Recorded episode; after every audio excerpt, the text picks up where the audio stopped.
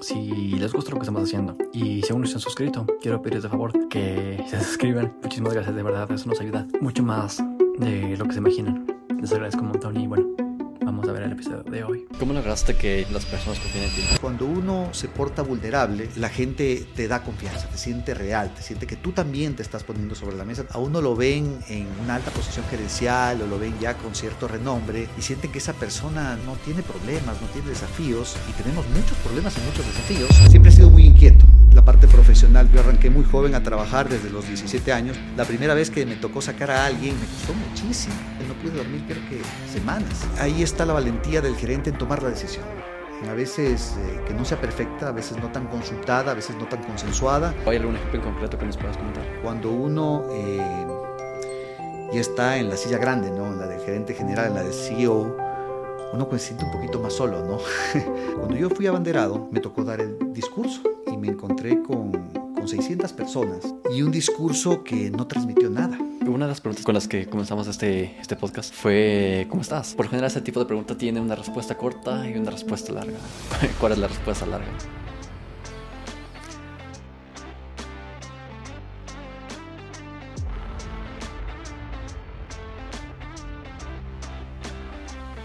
¿Qué tal Jeffrey? ¿Cómo estás? Javier, mucho gusto. Qué gusto tener, estar en tu casa y venir a visitarte. Muchas gracias. Gracias por aceptarme la invitación. Y bueno, una de las preguntas, Jeffrey, con las que trato de comenzar el podcast siempre es a fin de que las personas puedan entender quién, con, quién es la persona que estamos hablando. Eh, en este caso, lo que quiero preguntarte es, ¿cuál es tu contexto? ¿Cómo, fue, cómo fueron tus primeros años?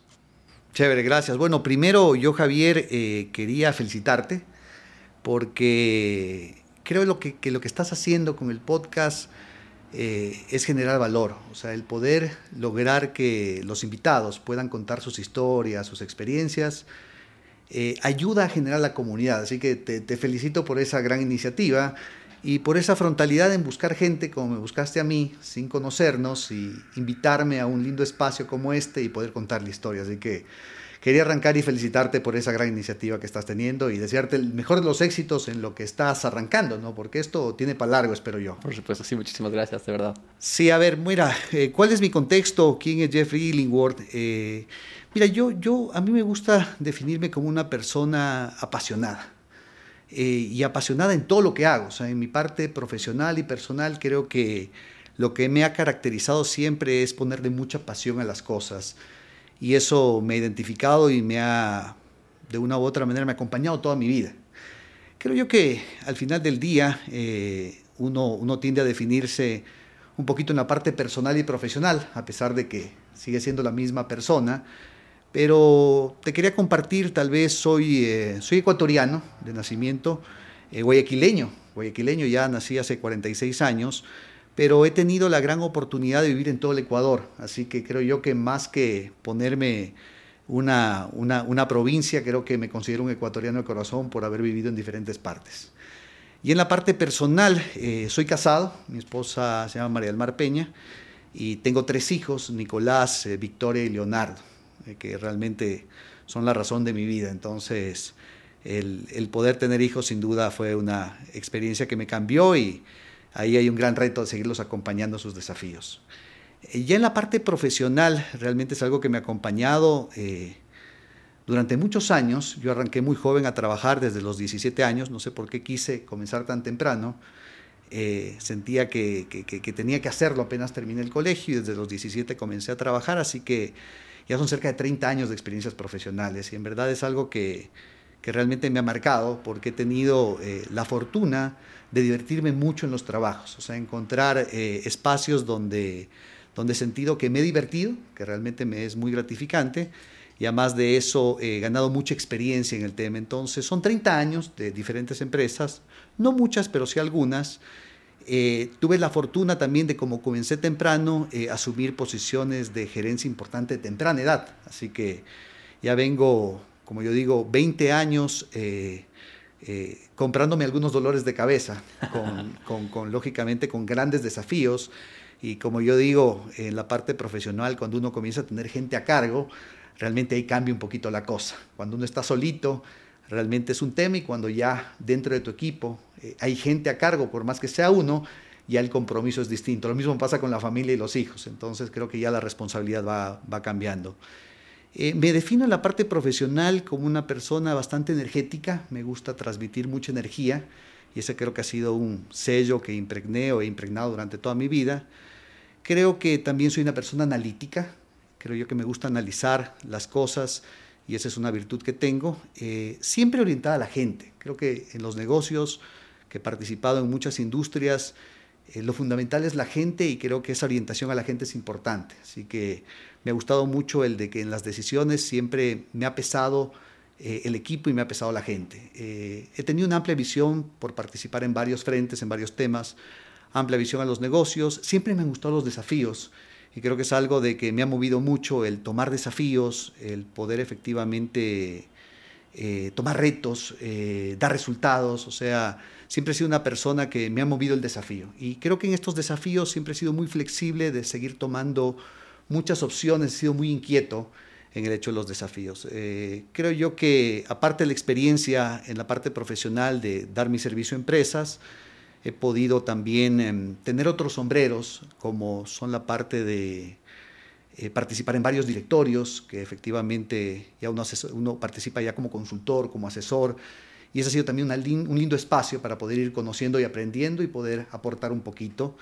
Eh, he sido docente, he sido emprendedor, he sido mentor, así que siempre he sido muy inquieto en la parte profesional de tener varios sombreros. Así que una persona eh, apasionada, como te diga, con, un lindo desafío personal con la familia, eh, con un lindo desafío profesional de seguir aportando y seguir contribuyendo y siempre buscando espacios para poder divertirme. Creo que eso es lo que me apasiona. Chévere, nos has dado ya una, una introducción que, bueno, es muchas de las cosas que las, con las que quería seguir conversando durante el podcast. Pero específicamente durante, no sé, hasta cuando fuiste, hasta, hasta cuando tuviste 10 años, ¿cómo fue tu, cómo fueron esos primeros años? A ver, yo creo que en general recuerdo una infancia bastante feliz. O sea, una vida de familia. Eh, recuerdo una familia bastante consolidada. Eh, eh, recuerdo con mucho cariño a mis padres, que creo que los tuve muy cercanos, tanto a mi mamá como a mi papá, en roles distintos, eh, ambos, ambos profesionales. Mi padre es ingeniero civil, mi madre era ingeniera comercial, banquera. Ambos eran personas que admiraba desde la parte profesional y creo yo que fueron también eh, muy cercanos a mí en la parte de la niñez. Así que recuerdo con mucho cariño a mis padres, a mi hermana, eh, amigos, familia, diversión, juegos, estudio, responsabilidades, pero en general te diría que una infancia bastante, bastante feliz en general. Recuerdo con mucho cariño esos días de, de, los 10 años, por así llamarlos, era cuarto grado jugando fútbol, cuarto grado con amigos, cuarto grado haciendo travesuras, así que creo que me, se me, me, viene una sonrisa cuando recuerdo los 10 años, sí. Qué bien, chévere. ¿Tú eras algún, hacías algún tipo de deporte? ¿Te gustaba el fútbol? Sabes de que un tema que siempre me ha frustrado y tal vez, como te digo, soy muy inquieto. Yo veo con envidia a varios amigos míos de que toman un deporte y son unos cracks. Toman la bicicleta, toman el trote, toman lo que sea. Y yo nunca me pude enganchar con nada y siempre quise hacer muchas cosas. Entonces creo que fui hábil con los deportes, eh, pero nunca fui el mejor en nada por haberme, no, no, no haberme enfocado en nada. O sea, me gusta jugar el fútbol, me gustaba jugar tenis, me gustaba correr, entonces creo que en la vida eh, de chiquito me gustaban hacer muchas cosas y siempre estaba buscando hacer algo distinto, ¿no? Yo me acuerdo de que, eh, como, te digo, me, en, nací en Guayaquil, tenía mucha familia allá, siempre que había en vacaciones regresaba a Guayaquil y un verano hacía karate, otro verano hacía natación, otro verano hacía tenis, entonces me tenían en muchas actividades que me gustó porque aprendí de todo, pero tal vez un tema que tengo frustración es de que no me enganché con nada. Y todavía han pasado los años y sigo con muchas actividades donde me gusta hacer deporte. Siempre lo he hecho, pero diferentes actividades que me han llenado en su momento. Así que sí, deporte me gusta.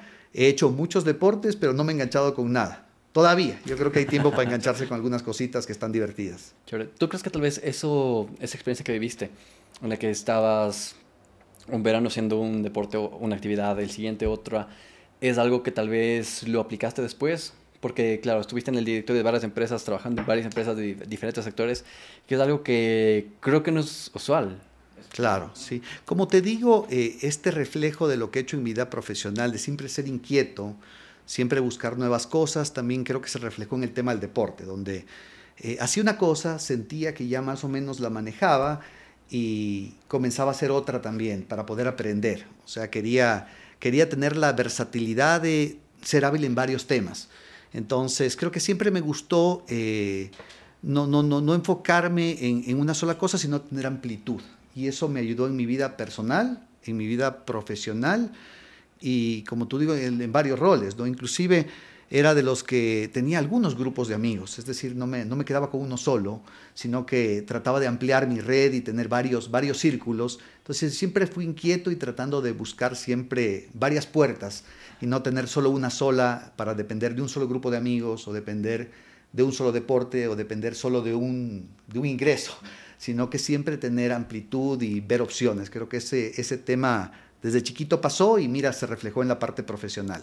Ese tipo de, curiosidad creo que es importante en muchas profesiones. Y la que se me viene a la mente, en el caso tuyo, es cuando estuviste al frente de la bolsa de valores. ¿Cómo fue esa experiencia y cómo lo compararías tal vez con el primer trabajo que tuviste? A ver, te cuento, te cuento un tema con la bolsa de valores que ahorita me viene a la mente, eh, con la versatilidad que debe haber y con mi primer trabajo, esa me deja pensando. Pero mira, un tema particular es que yo entré a la bolsa en noviembre de 2019 y siempre la pandemia marca un hito, ¿no? En marzo de 2020 y cuando entro a la bolsa eh, a aprender del negocio, porque para mí era nuevo el mercado bursátil, eh, me atraía mucho, siempre, siempre me atrajo mucho como a todos eh, Wall Street, ¿no? Aquí, aquí hay una distancia importante todavía, pero, pero es divertido, creo yo, que llevar empresas a la bolsa y poder efectivamente ofrecer alternativas. Y, un tema que, que tú, como tú dices, de, de, esa inquietud que me marcó a mí mucho en la bolsa fue que yo siempre tuve varios sombreros. En ese tiempo también trabajaba en el directorio de una empresa que tenía importaciones de China y creo que ahí por enero, en uno de los directorios de esta empresa, eh, el gerente general de la empresa nos comparte de que China se está complicando, de que, ¿cómo se llama?, de que se están cerrando los temas, del que ya no podía salir de China, y comienza a darle mucha más importancia de la que nosotros desde acá le dábamos al tema de la pandemia. Y oye, comienzo a pensar en el tema y digo, oye, el tema de la pandemia puede complicarse. Y tengo que agradecer también a mi esposa, que también tiene una visión bastante amplia, que viendo un poco de noticias me dice, Jeffrey, la cosa se va a complicar. Esto era enero, donde nadie pensaba que iba a ser tan grave. Pero ya escuchando lo que escuché en este directorio, escuchando un poco a mi esposa en casa, digo, oye, creo que hay que ir preparando a la bolsa para lo que se podría venir. Yo tenía poco tiempo con el equipo, inclusive me faltaba hasta ganarme confianza y armo un comité de crisis con el equipo les digo, señores, creo que hay que trabajar en un proceso porque puede ser que la cosa se complique y preparémonos para el teletrabajo. Imagínate, en enero, ocho semanas antes de la pandemia. Entonces, como que me este está loco, o sea, ¿de dónde, ¿de dónde saca eso? Tampoco es tan grave. Yo también te cuento una infidencia que yo, he vivido, yo, ya viví en México una pandemia con el H1N1, que me tocó estar encerrado en el 2008 y ya me di cuenta de que potencialmente las cosas se podían complicar. Sin estar convencido de que la cosa iba a estar tan grave, comienzo a armar un comité y multidisciplinario para organizar eh, qué pasaría si nos toca teletrabajo. Y no te alargo el cuento, eh, a dos semanas de efectivamente de que se dé la pandemia, me llama el presidente de la bolsa y me dice, Jeffrey, tenemos que preparar algo por si acaso nos compliquemos.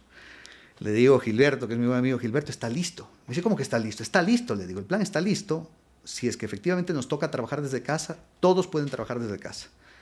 Oye, no te alargo el cuento, el 16 que nos tocó el tema, reunimos al equipo y estábamos todos listos para el día 17 trabajar todos entre el trabajo desde la casa. Gracias a, creo yo, que tener esa amplia visión de no solo estar viendo la bolsa, sino estar viendo qué está pasando con otros sectores y estar viendo y escuchando a más gente. Entonces creo que una linda experiencia fue que, y les invito a los ejecutivos a que amplíen su visión, participen en gremios, participen en otros espacios que les ayude a, tener una visión más amplia de lo que podría estar pasando en su entorno. ¿Qué pasa en la bolsa con mi primer trabajo? Creo que me preguntaste, ¿no? Claro, ¿cómo lo compararías? Oye, ¿cómo lo compararía? Mi primer trabajo fue a los 17 años, mi primer trabajo formal, porque hice muchos trabajos informales, pero mi primer trabajo formal a los 17 Trabajé en una empresa con un tío mío que hacía consultoría. Trabajaba en una empresa se llama Global Consult, todavía existe, una empresa interesante, tiene 30 años fundada por mi tío. Y hacíamos consultoría en ese entonces para poder mejorar procesos y tecnificarlos. una linda experiencia. Ahí trabajé en Banco Bolivariano, trabajé en Burger King, trabajé en el Colegio Alemán y yo era, pero la base de la pirámide, ¿no? Como analista. Y realmente lo que aprendí en ese entonces es, eh, en ese trabajo diría yo, es a ser responsable, a escuchar, a aprender. Y en esa posición, que fue la primera que tuve, eh, tuve la humildad de darme cuenta de que tenía que aprender. Y creo yo que eso me ayudó mucho a poder rodearme de gente, a poder escuchar y poder aprender. Mira, coincidencialmente la coincidencia es que entrando a la bolsa de valores, yo no era un experto en el mercado bursátil, y algo vio el directorio de la bolsa que me escogió y me dijo, esta es la persona que necesitamos para llevarle a la bolsa al siguiente nivel. Y también me tocó con humildad eh, darme cuenta que yo no sabía del tema y tenía que aprender de mi equipo. Entonces creo que la humildad que tuve en mi primer trabajo para darme cuenta que tenía que aprender fue algo que me acompañó también en esta experiencia y decir, tengo que aprender también del tema, de temas de manejo de equipos, de temas de comunicación, estrategias comerciales. Yo creo que sí tenía mucha experiencia, pero en particular la parte técnica del mercado bursátil tenía mucho que aprender. Así que creo que algo que me llama la atención es el tema de tener la humildad, de por más que estés arrancando tu primer trabajo, o por más que hayan pasado 25 o 30 años y ya seas un gerente senior, es tener la humildad y reconocer de que uno siempre puede aprender cosas nuevas. Creo que por ahí podría ser una, una comparación, ¿no? Claro. El hecho de tener que aprender de varias cosas, evidentemente, es, salir de su zona de confort. Y en tu caso, el estar en un, involucrado cuando eres joven en varios deportes, eh, cuando ya es en tu vida un poco más profesional, en diversos tipos de sectores, áreas, industrias, te deja, no sé, creo que tu zona de, confort se ha expandido, ¿verdad? ¿Qué, cuál es, ¿Qué es para ti salir de tu zona de confort? O sea, yo creo que siempre me han gustado los desafíos. Eh, y siempre eh, poder probarme de que puedo hacer cosas como, como le decía por ahí algún atleta de acá, desafíos que te hagan temblar las piernas desafíos que dices, uy, no sé si estoy preparado. Eh, pero, pero esos son los desafíos lindos, ¿no? Y cuando uno comienza a ponerse metas de ese tipo de desafíos para los cuales uno dice, oye, no sé si estoy preparado, pero vamos, le voy a meter las ganas, es donde uno comienza a realmente retarse. Y pasa mucho en la parte profesional o pasa mucho en la parte personal o deportiva. Eh, por ejemplo, eh, bueno, creo que ya conversaremos más a profundidad, pero eh, un desafío lindo profesional que fue que tal vez el, primero grande que tuve fue el ser expatriado y poder irme a vivir en otro país, dejando todo lo que tenía acá y, y, sacrificando mucho en la parte personal para poder tener un crecimiento profesional. Y sí tenía miedo, sí tenía dudas, pero eso fue lo que más me animó a poder tomar el desafío. lo mismo con grandes desafíos en trabajos como la Bolsa de Valores o el Grupo Cuencano en el cual es, eh, eh, eh, estaba trabajando. O inclusive ahorita me acuerdo la anécdota de cuando me preparé para subir a Cotopaxi, también que, que fue un reto lindo, un reto de que te hace temblar las piernas, de que dices tal vez no estás preparado para un desafío tan grande, pero prepárate, y vas a ver que con voluntad, con, corazón, con ganas, con sacrificios, se logran las cosas. Así que creo yo que es lo que te hace salir de la zona de confort es eh, justamente tener esa capacidad de tomar desafíos que te hagan temblar las piernas y, y, poder prepararte. O sea, no, no, no cabe la menor duda que hay que prepararse, hay sacrificios, pero qué linda la recompensa, ¿no? Qué linda la cumbre, qué linda lograrlo. Entonces creo yo que eh, les podría decir a las personas de que se arriesguen. O sea, al final del día, eh, a veces los desafíos que nos ponemos creo que son cosas que sabemos que podemos lograrlo. Y ese no resulta un desafío. El desafío es arriesgarse a hacer cosas que sabemos que no podemos lograr. Pero el esfuerzo, el sacrificio, la constancia, ese sí te va a traer el tema de, la, linda, la, linda cima, la linda cumbre. ¿no? Entonces creo yo que ahí es donde creo que hay que invitar a la gente a que, se ponga un poquito de metas más, más complicadas, ¿no? más, más complejas. Entonces ahí creo que está el salir de realmente tu zona de confort. Mencionaste muchas cosas súper interesantes, pero quiero tomar un poco tus palabras. Y cuando saliste cuando del país, cuando fuiste expatriado, como dices, eh, ¿por qué lo hiciste?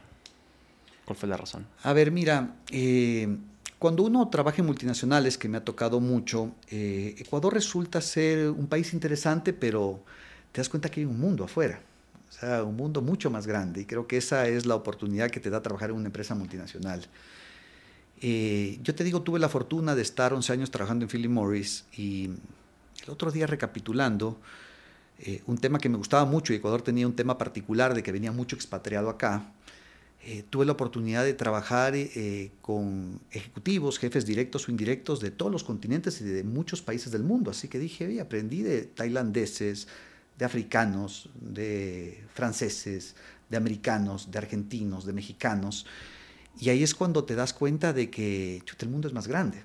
El mundo no, no, no acaba ni termina del Carche al Macará, sino es mucho más grande. Entonces, eh, cuando, cuando tuve la oportunidad de trabajar en Philip Morris, eh, comencé a ver a esta gente y dije, ojalá que algún día tenga la oportunidad de yo también salir. Yo también era, como ecuatoriano, llevar mi banderita y no solo que el mexicano o el argentino o el colombiano vengan acá, sino un ecuatoriano pueda también ir a enseñar allá, que no es tan natural. Normalmente recibimos expatriados, pero no expatriamos mucha gente. Pero me puse esa meta y dije, voy a tratar de lograrla, ¿no? Y te cuento una anécdota curiosa. Eh, cuando ya tenía una posición importante, porque para ser expatriado, lastimosamente, o enhorabuena, uno tiene que llegar a posiciones gerenciales primero. Eh, no, no, no se expatrian a gente que no tenga ese... Se hacen tal vez eh, asignaciones de corto plazo con alguna gente eh, que no llega a posiciones gerenciales, pero el expatriado tiene que ser gerente. Entonces el primer, el primer reto era llegar a una posición gerencial y, consolidarse en una posición gerencial. Y luego de demostrar que uno tiene la capacidad de manejar una gerencia, que comiencen a observarte para poder efectivamente darte la oportunidad de ir a otro país. Y mira, un tema de que no, sé si fue bueno o malo, pero el resultado me salió. Eh, vino un expatriado francés acá a trabajar en Ecuador y hicimos buena relación. No era mi jefe directo, era el gerente general, yo le reportaba al director y comenzamos a hacer buena química. Y al poco tiempo de llegar, eh, eh, yo, me dice Jeffrey, ¿sabes qué? Creo que hay una oportunidad para, para ser expatriado. Yo en esa coyuntura ya viví en Guayaquil y el propio Philip Morris me había auspiciado mi maestría y estaba a un año de haber comenzado mi maestría, faltaba un año más. Y le dije, sabes de que me encanta la oportunidad, es lo que siempre he soñado. Y chuta, ahorita estoy en un tema que me gustaría concluirlo. Eh, estaba un año en esa posición y estaba un año en la maestría. Dame un tiempito más que logre, sabiendo que esa oportunidad era un tren que no sabía si pasaba nuevamente. Pero me la jugué y dije, eh, déjame consolidarme en la puesto, déjame concluir mi maestría y hablemos, creo que eran ocho meses más. Y no te largo el cuento, eh, parece que él sí se acordó de la fecha, eh, me llama eh, nuevamente y me dice, Jeffrey, tengo una oportunidad. dije, ahora estoy listo, está perfecto. Yo pensé que nunca iba a venir, o sea, hasta como que cuestioné el haber tomado esa decisión, pero creo que hasta él la tomó con mucha madurez, porque dijo, creo que hay enfoque en consolidarte en algo, en terminar lo que comenzaste para arrancar algo nuevo. Entonces yo tal vez sentí temor por no tomar la oportunidad, eh, poder cerrar tal vez un tema, pero en el fondo él lo valoró mucho como la responsabilidad que tenía de algo que había adquirido con la propia empresa, de que me había financiado mi maestría y yo tenía que cumplir con ese tema. Si me expatriaban, en ese tiempo no había la virtualidad, era todo presencial, entonces era complejo. Y dije, lindo, eh, tomo el tema y siempre había soñado yo en, los grandes países, eh, Buenos Aires, en irme al corporativo en Suiza, en esos países lindos.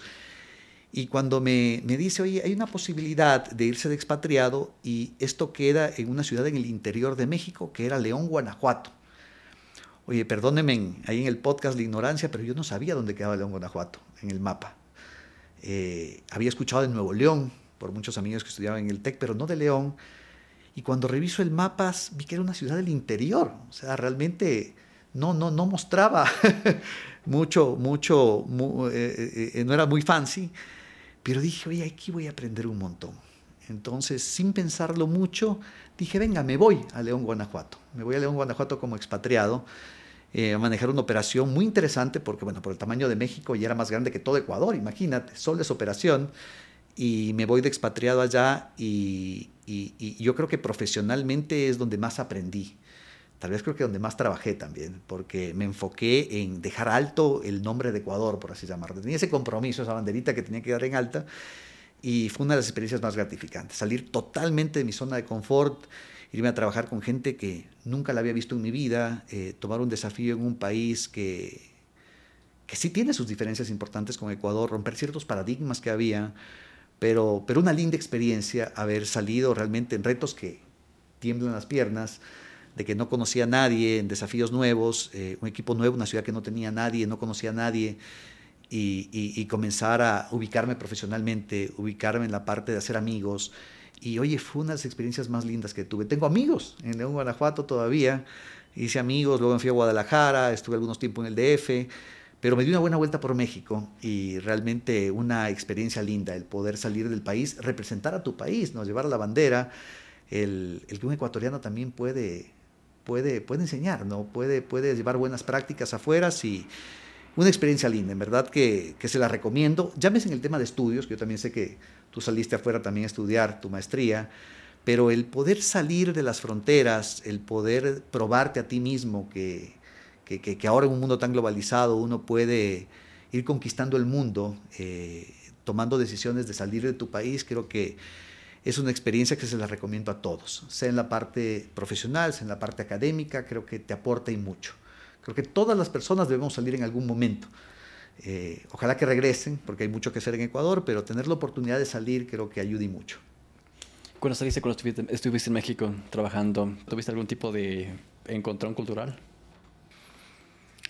sabes de que, eh, eh, sabes de que no, no, sabes de que llegué con una muy buena actitud y eso ayudó mucho.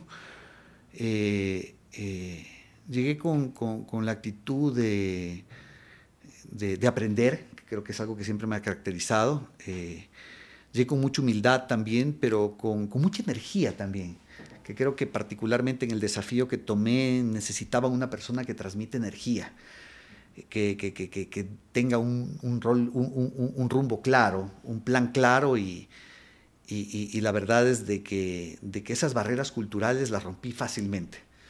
Creo que, bueno, culturalmente entre México y Ecuador nos parecemos, eh, somos amigueros, nos gusta la fiesta, eh, nos gusta el fútbol, eh, nos gusta tomarnos una cervecita, entonces creo yo que culturalmente me acoplé muy rápido, o sea, yo al, mes que estaba allá, ya inclusive comencé a hablar como mexicano, adopté algunos, algunos slangs ahí. Entonces me adapté muy rápidamente, me compré la, como dicen ellos, la playera de la selección de México. Entonces me identifiqué mucho con, con, la cultura, eh, comencé a conocer mucho de México, a viajar mucho por el interior. Entonces, eh, siempre algo que me ha caracterizado es que donde estoy trato de vivir con intensidad esa ciudad. Eh, si hoy estoy en Cuenca, trato de vivir con intensidad en Cuenca, la ciudad. Si estoy en Guayaquil, lo mismo. Si estoy aquí en Quito, lo mismo. Si estoy en México, lo mismo.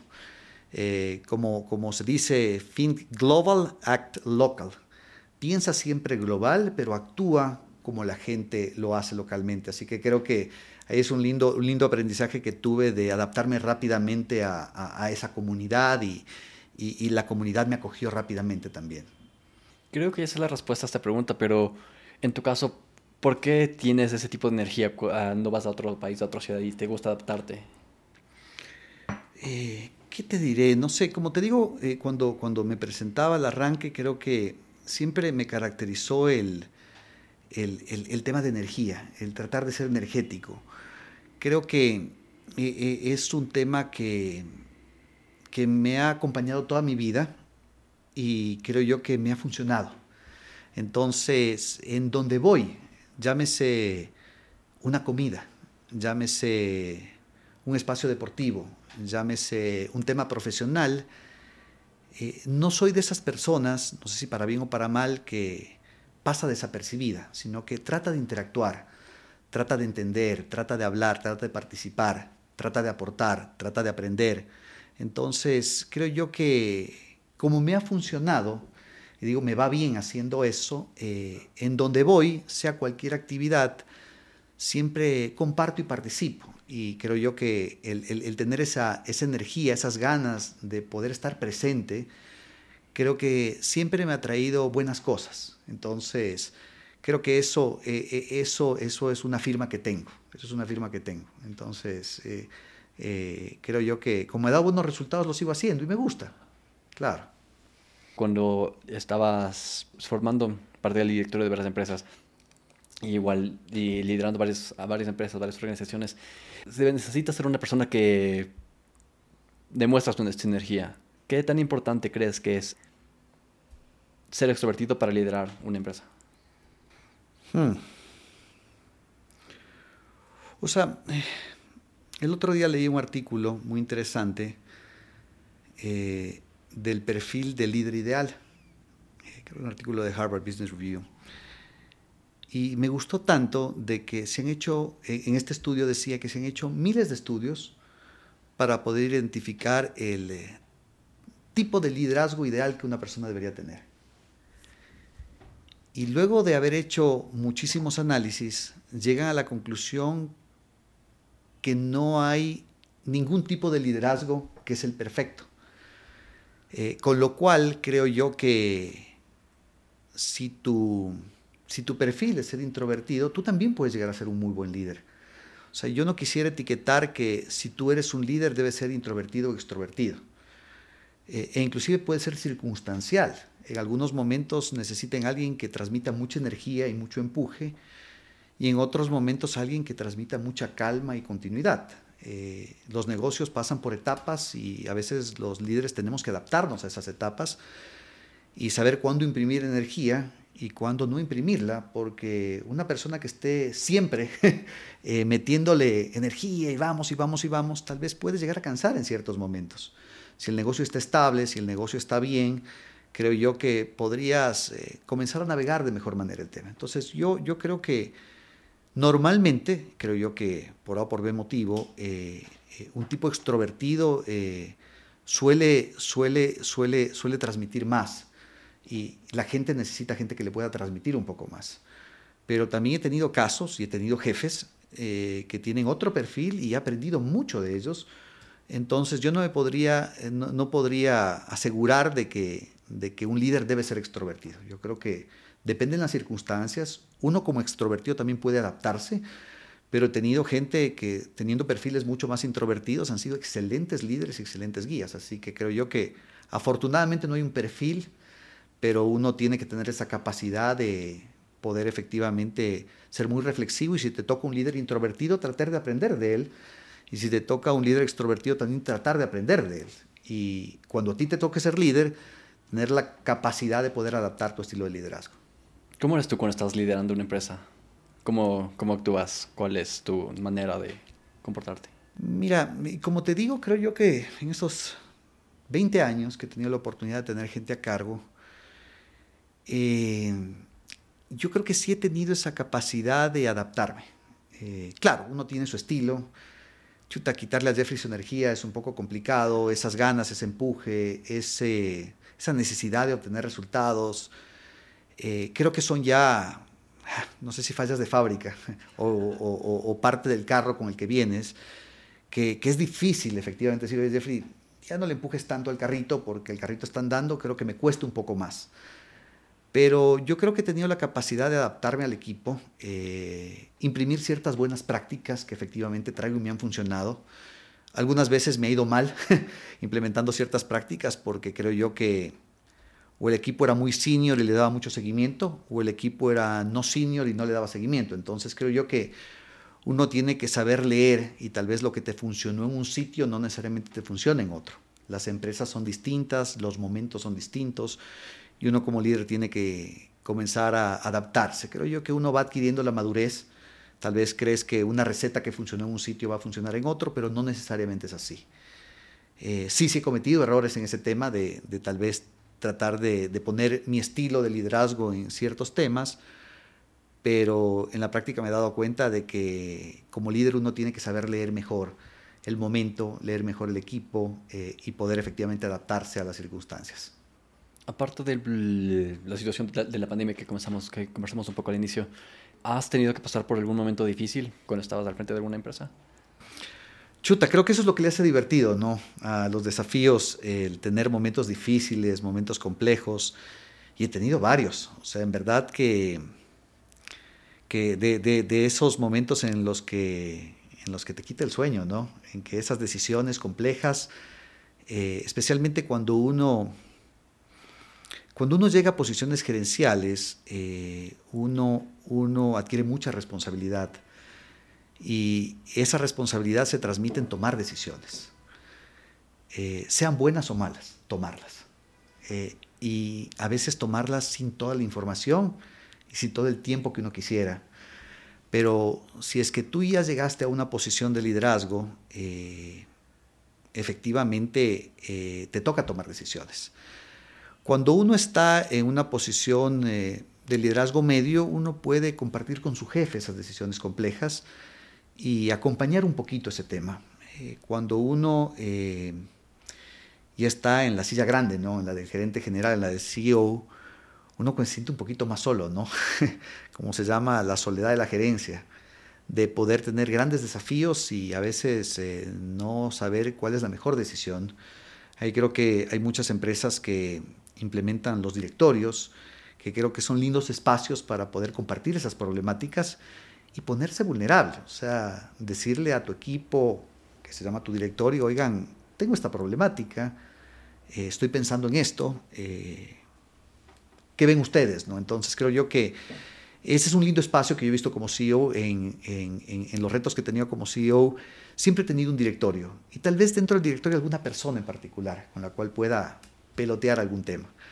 Pero en muchos casos me ha tocado tomar decisiones solo por, por, por A o por B motivo, de mucha velocidad, de mucha rapidez, que sí hay que tomarlas. Y creo yo que ahí está la valentía del gerente en tomar la decisión a veces eh, que no sea perfecta, a veces no tan consultada, a veces no tan consensuada, pero el tomarla. Y a veces equivocarse, que es parte del proceso, de esas cosas que te quedas pensando, oye, ¿por qué mandé ese mail? ¿Por qué respondí así? ¿Por qué dije eso? Pero en la práctica, eh, cuando uno actúa en buena fe, eh, es recompensado. a uno debería permitírsele tomar decisiones y equivocarse. Creo que es parte del aprendizaje y creo que es lo que te hace crecer el poder ir reflexionando sobre tal vez esas decisiones que no fueron las mejores que tomaste.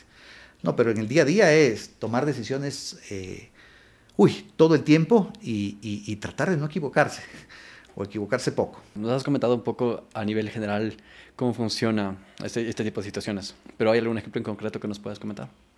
Hmm. de decisiones complejas que he tomado que tomar. Sabes que las que más me han costado a mí eh, son en los temas de gente. Eh, reestructuraciones.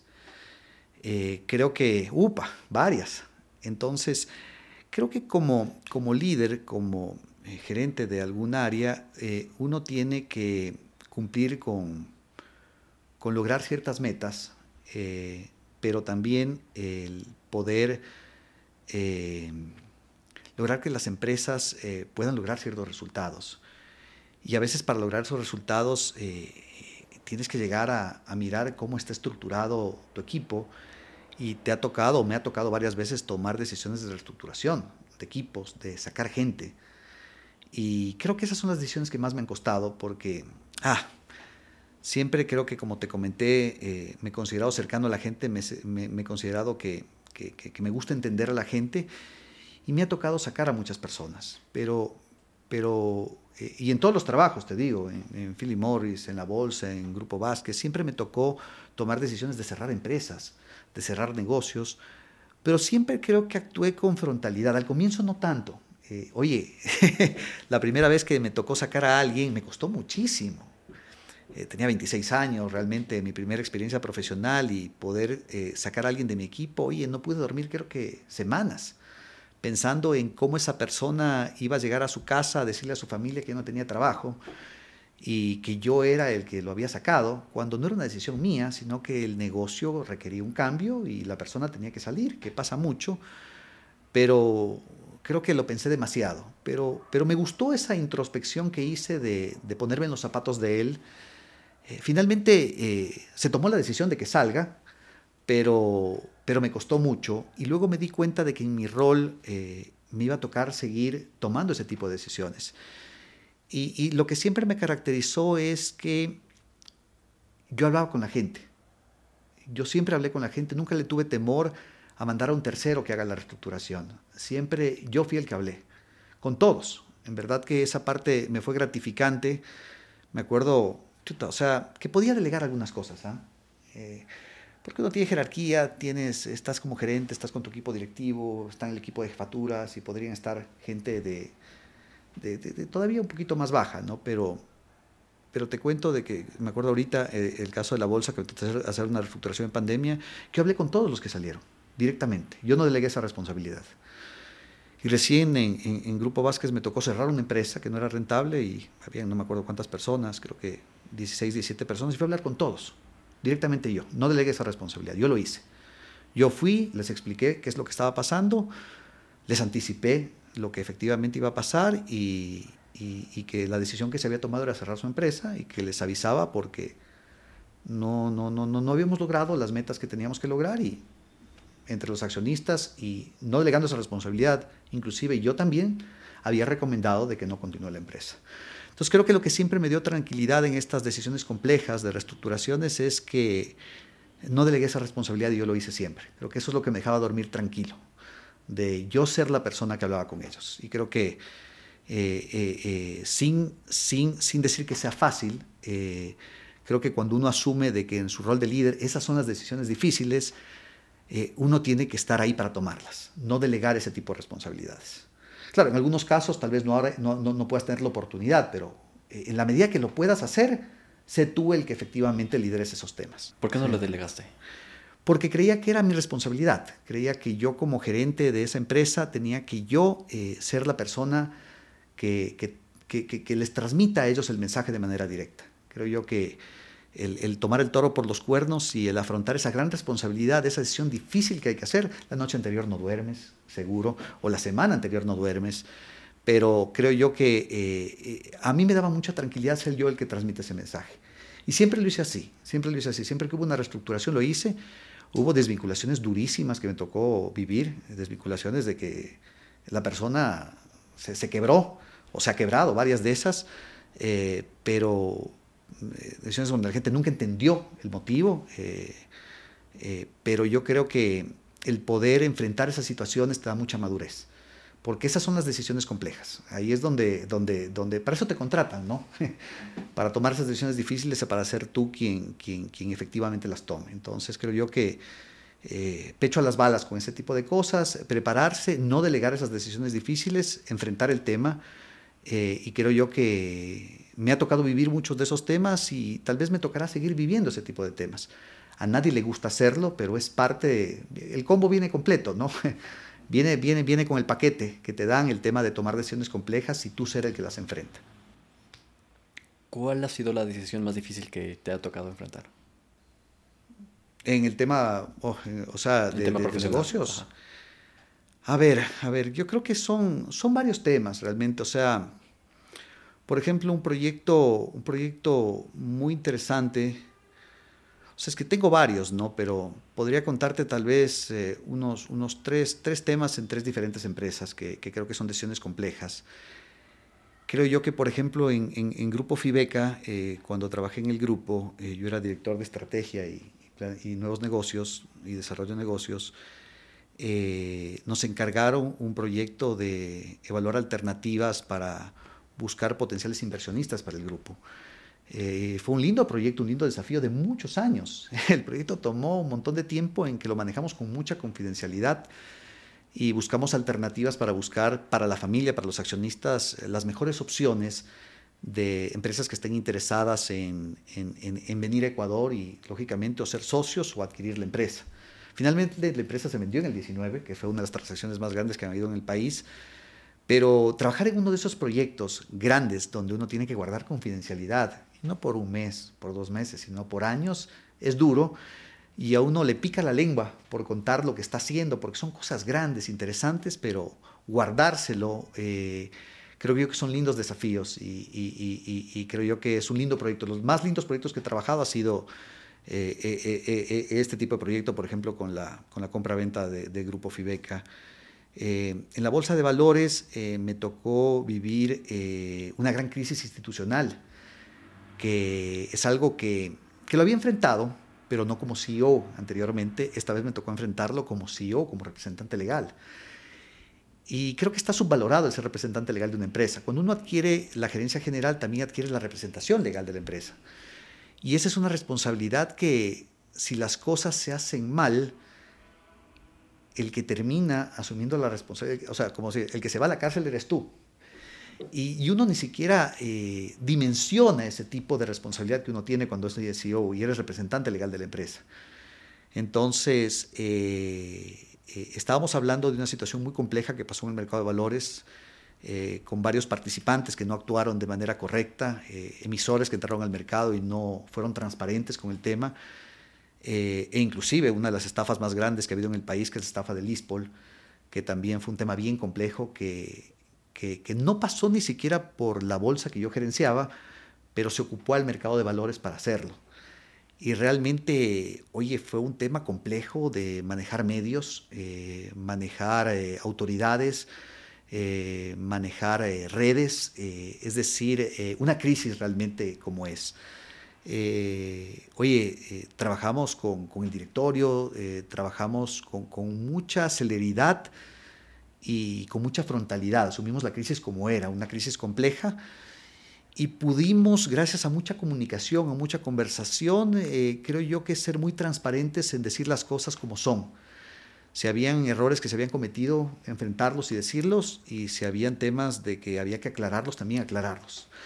Entonces creo yo que otro, otro lindo aprendizaje ha sido los manejos de crisis, que uno nunca está preparado para eso, pero, pero pasa, ¿no? y, y y creo yo que hay que saber cómo manejarlas. Eh, y, como te digo ahora, en Grupo Vázquez, eh, creo yo que nos tocó eh, revisar muy bien el portafolio de negocios del grupo, que era un grupo hiperdiversificado, y nos tocó tomar decisiones duras sobre cierre de ciertos negocios que tenían mucho tiempo en el grupo, había mucho apego emocional, y nuestra recomendación era que se focalicen un poquito más. Entonces, nos tocaba ir tomando decisiones de, de, de, recomendar eh, ciertos cierres de negocios que, que, hacían perder foco y que necesitabas consolidarlos. Entonces son, son decisiones duras que uno debe tomar, pero tiene que tener la valentía de tomarlas, eh, tiene que estar preparado, eh, tiene que argumentar muy bien y, y, creo que esos son los lindos desafíos que tiene un gerente general, ¿no? Desafíos tal vez para los que no estás preparado, pero vas aprendiendo en el camino. Entonces creo yo que que, se te van a presentar como gerente lindas oportunidades. Eh, de estas puedo tenerte otras historias, tal vez ahorita te cuento en diferentes empresas y diferentes industrias, desafíos que he tenido que enfrentar, decisiones difíciles que se han tenido que tomar, pero grandes aprendizajes que sacas de estas experiencias vividas. Tú estuviste, si no estoy mal, en 20 empresas en 10 industrias diferentes. Sí, sí, sí, sí. A ver, mira, eh, e, ese ha sido mi rol como director. Eh, aparte de estas responsabilidades que he tenido en las diferentes empresas que he trabajado, yo anecdóticamente cuando entré a, la primera empresa familiar en la que trabajé, que era el grupo Fibeca, eh, yo estaba ya como director y comencé a tener exposición con el directorio, la primera vez, porque en las multinacionales tú estás tan lejos del directorio, tan lejos de los accionistas, que, que no sabes ni siquiera eh, ¿qué, hacen ahí? Como le decíamos, eh, creo que le decíamos el Olimpo ahí, en donde, donde tal vez era difícil llegar, pero en empresas familiares locales uno puede tener interacción con el dueño e interacción con el directorio. Y en Grupo Fibeca, en el 2012, ya hace más de 10 años, eh, tuve la oportunidad de interactuar con un directorio y así como en algún momento te conté que me puse la meta de ser expatriado en Philip Morris, Aquí también me puse la meta de ser director algún día. O sea, me gustó tanto el rol de un director, de una persona externa que viene con su mejor ánimo a ayudar, que dije, oye, algún día me gustaría sentarme en esa mesa. Eh, y, no me puse una fecha en concreto, pero comencé a interesarme por el tema. Y, y, mi primer paso fue darme cuenta que para llegar a eso tenía que ir pasando por pasos intermedios y me involucré con, con, las organizaciones, como se dice, las non-profit, las que no te pagan, pero comienzas a aprender. Entonces me comencé a involucrar en algunas organizaciones donde comencé a participar como un directorio, por así llamarlo, y comenzar a interactuar y aprender de otras industrias. Entonces, esta primera experiencia me gustó porque ya me permitía hablar en otras partes, pero ad hoc, ¿no? sean gremios, sean asociaciones. Me comenzó, dije, aquí puedo aprender, aquí voy a aportar y voy a aprender. Eh, o, entonces comencé a interactuar en el tema. Y, otro tema que me gustó mucho a mí, que me demoré mucho en aceptar esta invitación, eh, porque años atrás se me había hecho, pero por ahí en el 16, en el 2016, eh, me invitaron a participar en una organización que, de la cual soy parte actualmente, que se llama REF Executive Forums, que lo que hace es eh, un esquema donde junta ejecutivos de alto nivel, principalmente gerentes generales, directores de empresa, en grupos, en foros, para que puedan compartir experiencias reales y puedan aprender de las experiencias. Y dije, oye, si yo quiero el día de mañana estar sentado en directorios, qué linda oportunidad tener un espacio al mes para que alguien plantee una problemática y los que estamos en el grupo podamos apoyar en, en, cuál es la mejor alternativa, en saber preguntar de manera correcta y poder asesorar. Y no te alargo el cuento, ese sí cambió rápidamente el tema, porque al poco tiempo de estar ahí, eh, uno de los amigos del foro me dice, oye Jeffrey, me gusta mucho tu perfil y quiero recomendarte para un directorio. Y no, pues dije, finalmente llegó la oportunidad y creo que al poco tiempo de estar en Executive Forum yo ya participaba en mi primer directorio, mi primer directorio como independiente. Y luego de eso vino la segunda invitación y luego la tercera y luego dije, oye, qué lindo que se me esté dando la oportunidad de lo que yo había soñado que algún día quería estar. Se me dio creo que antes de lo que yo estaba, estaba preparado, ¿no? Entonces comencé a participar en varias industrias, en sectores tal vez cercanos o no cercanos, eh, y, bueno, la gran experiencia que tuve en, Grupo Vázquez, de este grupo hiperdiversificado que trabajaba en 10 industrias, donde yo como representante de los accionistas participaba en todos los directorios de las empresas. Entonces, gracias también al grupo, tuve la oportunidad de estar en varias industrias porque era el representante. O sea, yo era el gerente general del grupo, pero también el representante de los accionistas en las diferentes empresas. Entonces, gracias a eso es de que creo que es, es, un, es, un, es un número grande que dice, oye, ¿cómo estuviste? en 20 empresas, en 10 industrias, es gracias a, esa primera etapa que tuve de poder irme poniendo esa meta de ser parte de directorios y luego este grupo que hiperdiversificado me invitó a poder conocer de todas las industrias donde estaba yo como representante de empresa. Entonces, creo yo que ha sido una de las experiencias más lindas de, que he tenido de poder aprender de todo un poquito y poder contribuir y uno no se da cuenta de que, que con las experiencias que uno va adquiriendo, no importa la industria, hay siempre algo que uno puede aportar. Entonces creo yo que ahí hay unas lindas oportunidades para ejecutivos de que, de que se vayan preparando. Eh, el tema de gobernanza es algo que se viene. Las empresas necesitan darle compañía a su CEO. Eh, gobernanza te da mucha transparencia y creo yo que no es una moda, sino que varias empresas familiares eh, van a ir montando gobernanza corporativa, van a ir montando directorios y se necesitan ejecutivos que se vayan preparando para el día de mañana tomar esos roles de acompañar al CEO, acompañar a los accionistas en esas decisiones importantes que se deben tomar.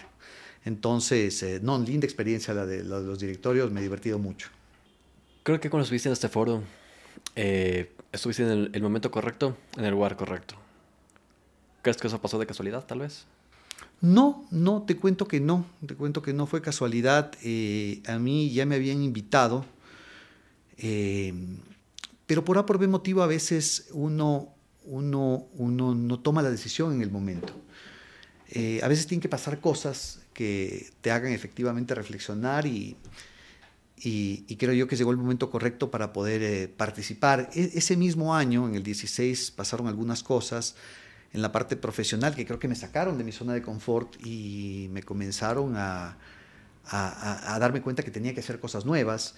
Y ese mismo año eh, eh, finalmente acepté la invitación de ser docente por primera vez en el 2016 y acepté la invitación de ser docente, que por algunos años me la había hecho un amigo y por por motivo no, no, no le había aceptado la invitación y finalmente lo acepté. Igual pasó con los foros que me habían invitado años anteriores, pero por por motivo no lo hacía y también lo acepté y también eh, emprendí. Entonces ese año me permitió darme cuenta que tenía que abrir más, más frentes. Entonces, si tú me dices, ¿fue coincidencia? No. Creo yo que para todos estos temas eh, yo sí estaba preparado.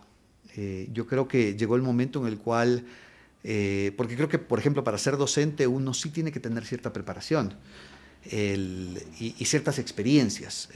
no, no, yo no soy un docente de carrera, más bien soy un ejecutivo que, que, que, comenta casos prácticos y, acompaña con la teoría. Que creo yo que, hay que, hay que hay que tener kilometraje para poder hacerlo, sino tener mucha, mucha práctica en la parte técnica para poder explicarlo. Entonces yo creo que sí hay que prepararse. Y si uno está preparado, llegan esas oportunidades. El estar preparado creo que es algo súper, súper importante. Eh, en tu caso, tus estudios. ¿Cómo supiste? Bueno, creo que en retrospectiva se puede conectar los puntos hacia atrás y creo que tal vez eh, puedes tratar de racionalizar las decisiones que tomaste con respecto a la parte académica, pero cuando estabas, no sé, cuando tuviste 17, 18 años, ¿cómo supiste estos son los puntos que quiero conectar después? Hmm. Yo siempre me caractericé por ser muy planificado, muy ordenado. Creo que eso, eso lo aprendí un poquito de mi mamá, que, que, siempre traía su agenda.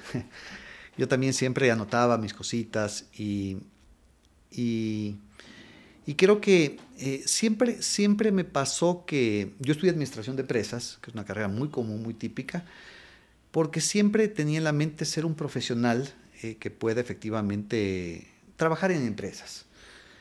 Y, lo tuve bastante claro, realmente sí, o sea, chuta, yo digo, soy un arquitecto frustrado, eh, tal vez eh, es otra, otra eh, me gustaba mucho el tema de la arquitectura, pero me daba cuenta que tal vez no, no, no tenía todo el talento que se requería para eso.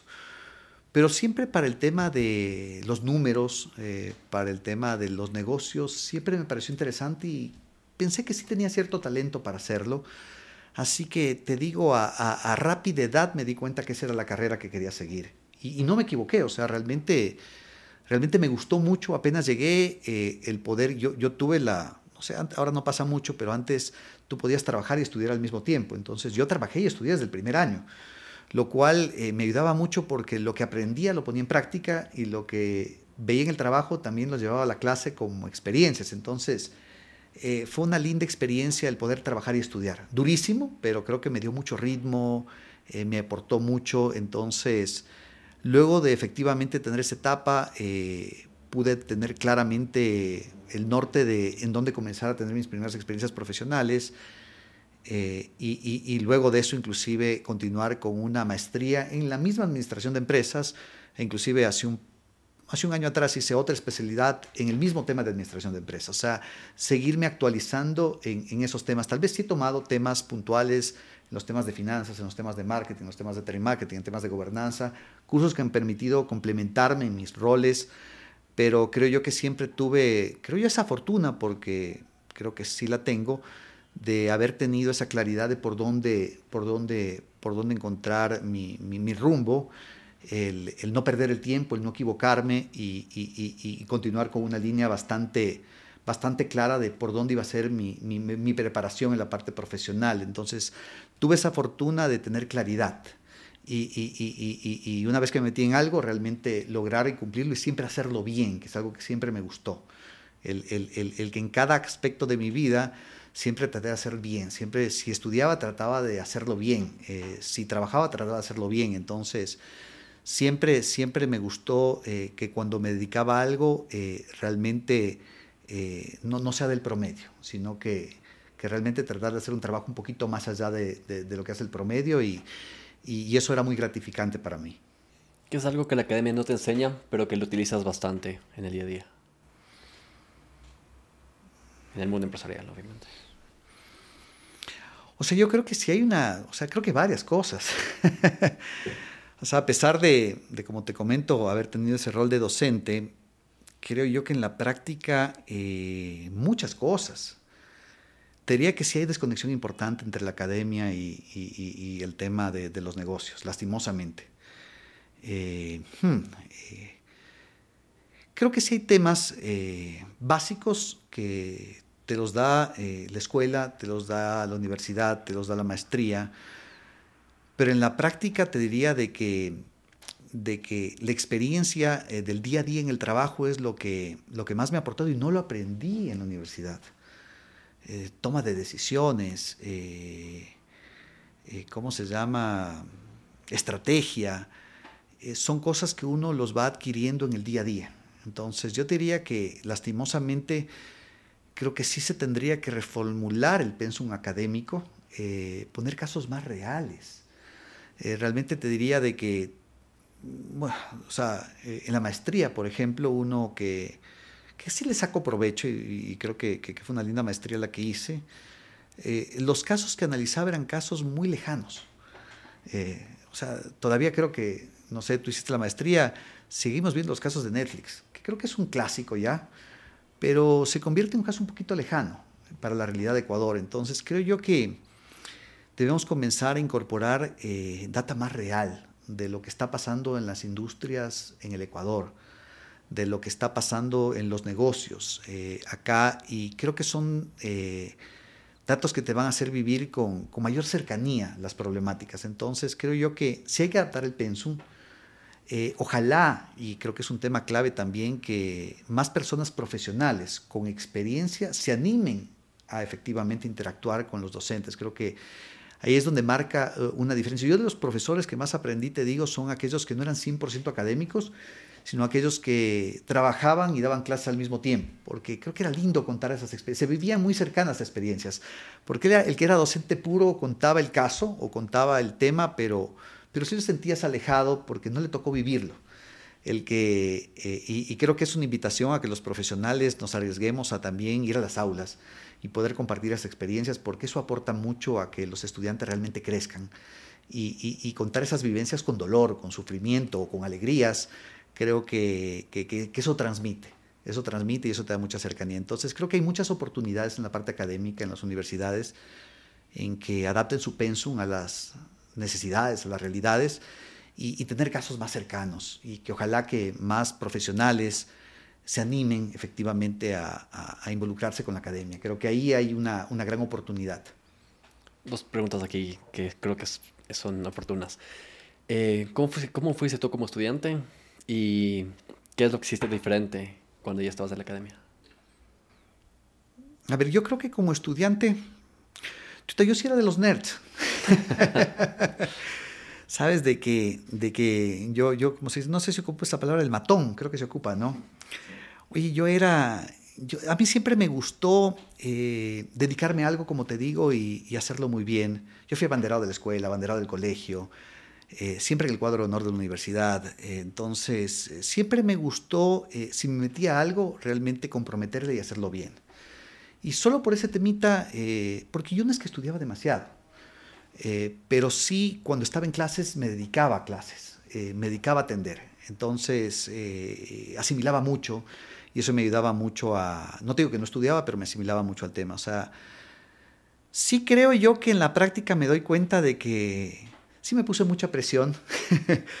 creo yo que me faltó involucrarme en cosas de que tal vez me hubieran generado más valor agregado o me hubieran complementado de mejor manera, tal vez más involucramiento en el deporte, en actividades adicionales que habían.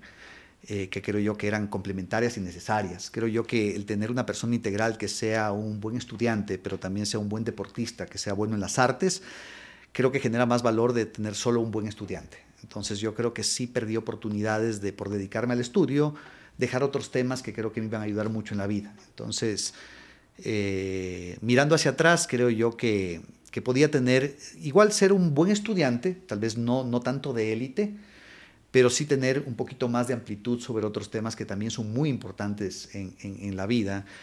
Y ahí te cuento una anécdota que me hizo reflexionar mucho. Eh, cuando yo fui abanderado a los 17 años en el colegio, me tocó dar el discurso de agradecimiento a los estudiantes y me encontré con, con 600 personas eh, al frente mío y, y un discurso que no transmitió nada. Era un lindo discurso. Eh, el que preparé, pero me estaba tan nervioso, tan inseguro, eh, nunca me había preparado para hablar en público, de que me costó mucho dar ese discurso.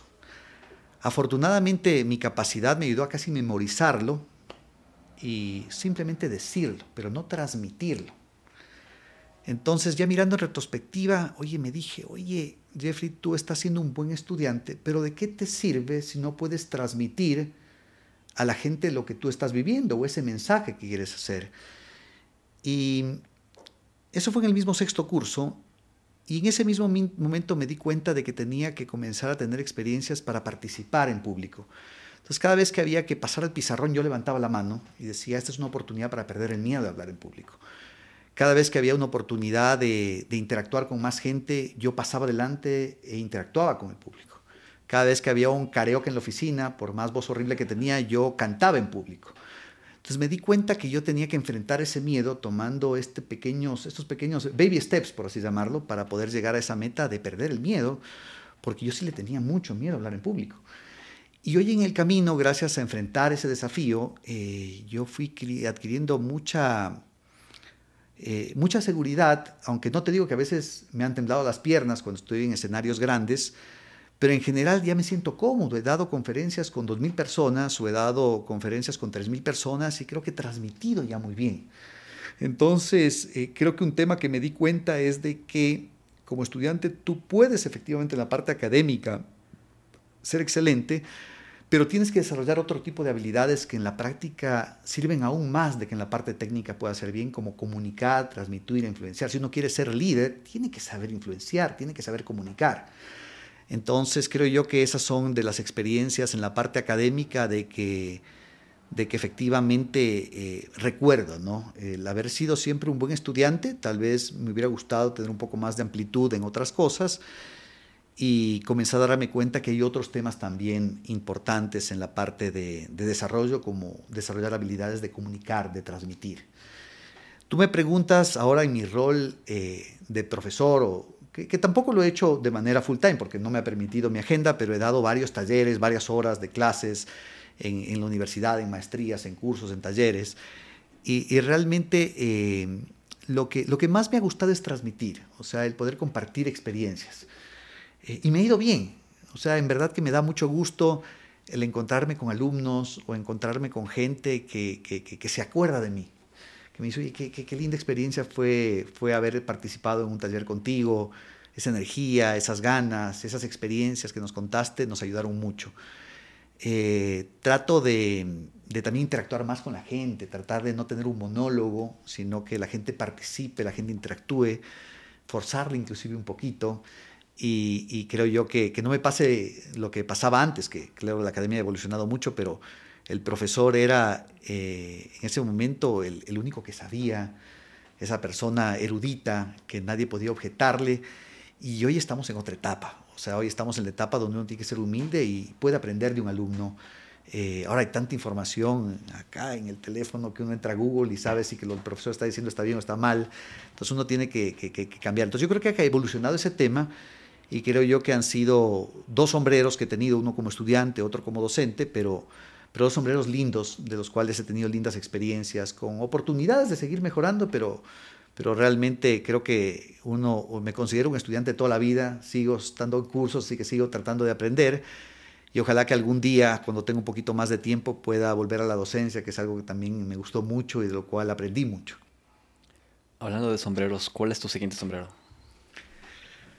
A ver, eh, eh, creo yo que, y, te contaba que ahorita estaba en una transición, entonces eh, yo actualmente, o sea, siempre pensé en, este rol de director, por ejemplo, en este rol de profesor, siempre me consideré que, que, iba de la mano como un asesor de la mano, como una persona que pueda llevar y transmitir algo.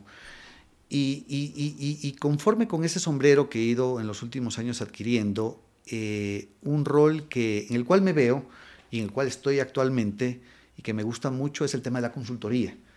Es decir, si tuve la oportunidad de poder apoyar a empresas a que mejoren sus indicadores, mejoren sus resultados, mejoren su equipo, eh, tal vez el poder diversificar mi tiempo y apoyar a varias empresas a que puedan implementar eso, acompañar a los gerentes a que puedan implementar buenas prácticas, es algo que siempre me gustó. Lo hice como director, eh, y ahora eh, creo que en este rol de consultor también me parece muy interesante. Entonces, eh, apenas arrancó esta transición con este grupo ah, ah, de, que, que, que, estuve dos años y medio aproximadamente, tuve una invitación de una empresa bastante importante, una multinacional que opera cerca de 170 países, que tiene operaciones acá, que estaba abriendo justamente la división de consultoría, una empresa establecida, grande, que estaba abriendo los temas de consultoría y, me invitaron a liderar esa área. Entonces, eh, estamos justamente arrancando ese proceso de apoyar a empresas a que puedan eh, mejorar sus indicadores, a que puedan implementar estrategia.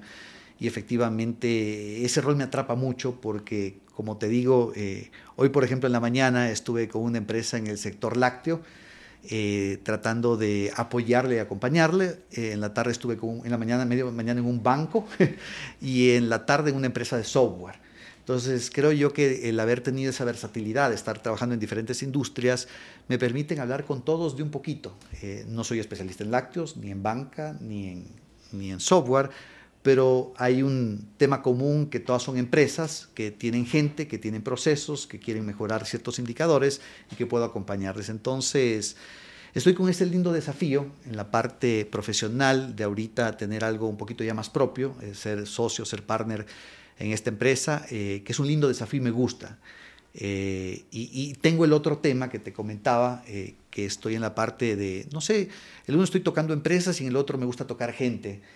Y te comento que en este foro que me invitaron hace muchos años, que te digo que cambió mi vida, hace unos cuatro años me invitaron ya no solo a ser miembro de los foros, sino a liderar un foro y poder tener 15 CEOs en los cuales pueda moderar un poco y facilitar el tema y, ha sido una de las experiencias más gratificantes que he tenido el compartir con gente de, altísimo nivel, como yo digo, gente de la cual uno aprende todos los días, y, y no, pues súper gratificante. Y, ahora, eh, eh, justamente en esta transición, también me he involucrado más con la empresa y estoy manejando un segundo grupo de 15 CEOs. Es decir, ya tengo dos grupos de gente donde compartimos experiencia y crecemos como profesionales, crecemos como personas. Entonces, eh, creo que luego ya de 30 años de experiencias profesionales, poder eh, dividir mi tiempo entre ayudar a empresas y ayudar a personas, oye, creo que es súper, súper gratificante y, estoy súper entusiasmado con, este desafío que estoy tomando actualmente de, tener un poquito más de independencia, de ya ser parte de empresas de las cuales eh, pueda, ser, pueda ser socio, puedan ser mías y lógicamente colaborar en esos lindos desafíos, tanto para empresas como para personas. Con frecuencia a mí, no, bueno, de hecho no me gusta decir nunca, nunca, pero en tu caso tal vez hay alguna, algún sombrero que no quisieras tomar. Hmm, algún sombrero que no quisiera tomar. A veces sí me he puesto a pensar que tengo demasiados sombreros. Eh, Siempre he sido inquieto y siempre he tenido un emprendimiento propio, imagínate siempre, eh, porque siempre me ha gustado estar del lado de, crear empresa, crear trabajo. No en grande magnitud, pero siempre tener esa, ese, ese temita. Yo creo que para poder hacerlo sí necesitas un poquito más de foco. Entonces, más allá de no tomar un sombrero, yo creo que a veces sí he tomado demasiados. Y yo creo que podría haber dejado de ponerle foco en algo que si le hubiera puesto más tiempo hubiera resultado mejor. Entonces, creo yo que es importante que un ejecutivo tenga varios sombreros. O sea, yo si hoy veo un ejecutivo, perdón que lo diga así, que participe en directorios, participe en gremios, es docente, e inclusive tiene su emprendimiento, a mí sí me genera valor agregado en lugar de tener un ejecutivo 100% haciendo eh, únicamente eh, su rol dentro de la empresa, que es valorable, que es respetable, pero yo creo que si tú puedes como ejecutivo tener sombreros complementarios, porque al final del día son complementarios, yo sí eh, creo que le pongo un tema adicional, un plus adicional a esa persona que está buscando hacer algo adicional. Ojo, como ejecutivo tienes que dar buenos resultados. Eh, creo yo que no por adquirir nuevos sombreros puedes descuidar el otro, pero si tú puedes hacer bien lo que haces, y además de eso participar en gremios, participar en asociaciones, eh, participar en mentorías, creo que a mí sí me genera valor agregado el que tú le inviertas parte de tu tiempo también a otro tipo de temas que te agregan valor, una persona que esté permanentemente formándose. También creo que me llama mucho la atención, ejecutivos que ya llegan a su posición de gerente general y piensan que that's it. Eh, uf, somos eh, toda la vida estudiantes. Y creo yo que el tener esa capacidad y esa valentía de decir puedo seguir aprendiendo, yo creo que es fundamental. Entonces creo yo que hoy eh, el, ejecutivo que se duerme pensando de que ya llegó a la gerencia y ya con eso está, o ya hizo su maestría y con eso está, oye, creo que hay mucho que aprender. Entonces, eh, a mí sí me gusta el hecho de que un ejecutivo tenga varios sombreros complementarios, que trate de que lo que hace lo haga bien y si lo puede hacer bien, yo creo que sí es un valor agregado. Entonces, creo yo que lo único que tal vez reflexionando podría pensar es de que a veces no había que ponerme un sombrero, por así llamarlo, porque no era el momento de hacerlo. Mm, la parte del momento creo que es importante. Y sobre todo cuando estás cargado con diferentes actividades, diferentes áreas personales, profesionales, en diferentes industrias, empresas, eh, llega un momento en el que creo que te, también, también te es como que sobrecargas, creo. ¿qué tan importante consideras que es el descanso para... Súper importante. La parte empresarial. Sabes que en la vida me fui dando cuenta de que... Y cometiendo errores, ¿no? Porque en mis primeras experiencias profesionales, eh, bueno, cuando yo trabajaba y estudiaba, eh, había un límite porque tenía ciertas horas de trabajo y luego comenzaba a estudiar. Entonces, pero ya cuando me dediqué a trabajar full time, yo era de esas personas que, tal vez de la vieja escuela, que creía que había que trabajar mucho. Entonces eran horarios interminables, 12, 14 horas, que creo que me dieron mucha madurez, mucha responsabilidad, eh, me, me llevaron a ser muy considerado en la firma pero yo creo que hmm, no sé si, si era lo correcto. Yo creo que un profesional que le pueda dedicar una buena cantidad de horas al trabajo, pero pueda dedicarle horas complementarias al ejercicio, a la preparación, a los amigos, es mucho más completo que aquel que se dedica únicamente al tema laboral. Eh, habrá momentos en que sí hay que trabajar 14 horas y hay que hacerlo, pero no creo que debe ser una costumbre. Creo yo que tiene que, eh, creo que efectivamente los trabajos deberían estar planeados para que uno pueda tener actividades complementarias. Y si uno, como te comento, en una rutina lógica pueda destinarle tiempo al deporte, eh, llámese a la lectura o a los podcasts, que hoy también creo que agregan mucho valor, y al descanso, genera mucho valor, mucho valor. Entonces yo creo que cada vez estoy dándome cuenta de que nos estamos concientizando y en buena hora de eso, de que el ejecutivo perfecto no es el que más trabaja, ni el que más horas le mete al negocio, sino el que en definitiva da resultados, en el que cuando tiene que participar aporta y que cuando tiene que poner el pecho a las balas y trabajar más también está ahí. Pero que también es un ejecutivo que tiene una vida balanceada, tiene una buena vida familiar y yo creo que eso es o sea, rescatable. Eh, yo creo que el tener balance es algo que ayuda y mucho y creo que es de los temas más relevantes que he aprendido en mi carrera profesional, el que tan importante como, como efectivamente tener eh, un buen desempeño laboral es eh, no, perder de vista las otras pelotitas que uno balancea y pelotitas que si se te caen no son recuperables, como la familia, que a veces uno por obsesionarse con el trabajo o con el dinero descuida eh, lo fundamental que es la familia. ¿no? Entonces creo yo que ahí el tener balance es importante, tener descanso es parte de ese balance. Cuando te llamaron de la AI para ser mentor en la Alianza para el, Emprendimiento y la Innovación, ¿cómo, fue las, ¿cómo fueron tus recomendaciones? ¿Cómo, cómo, cómo llegaste allá primero y después qué es lo que hacías ahí? A ver, eh, yo siempre de manera muy informal me di cuenta de que yo tenía mentores. Eh, no les había puesto ese título, pero eran personas que normalmente yo admiraba eh, y que me encantaba escucharlos. Y cuando tenía algún temita, eh, los contactaba. Vamos a tomarnos un café. Y tal vez hace mucho tiempo, bueno, creo que la palabra mentor tiene muchos años, pero tal vez yo no lo tenía tan, tan identificado. Pero yo siempre identifiqué gente que admiraba, con la cual me gustaba conversar, me gustaba pelotear ideas. Cuando había un tema complejo, los contactaba. Y afortunadamente, gracias a, una buena red de contactos que tengo, habían algunos con los cuales tocaba temas importantes. Entonces yo siempre eh, valoré mucho ese espacio, el tema de tener alguien con quien conversar. Y en el fondo era un mentor, no había una estructura, pero era gente con la cual yo podía conversar y valoraba mucho su consejo y su experiencia. Entonces, eh, cuando a mí ya en, la primera, en el primer tema formal con la EI me invitan a ser parte de la, de la, de la asociación, eh, inmediatamente eh, lanzamos el programa de mentorías para poder ayudar a emprendedores con sus negocios. Oye, y dije, no, pues qué linda oportunidad de poder apoyar eh, ya a gente que no tengo ningún tipo de relación.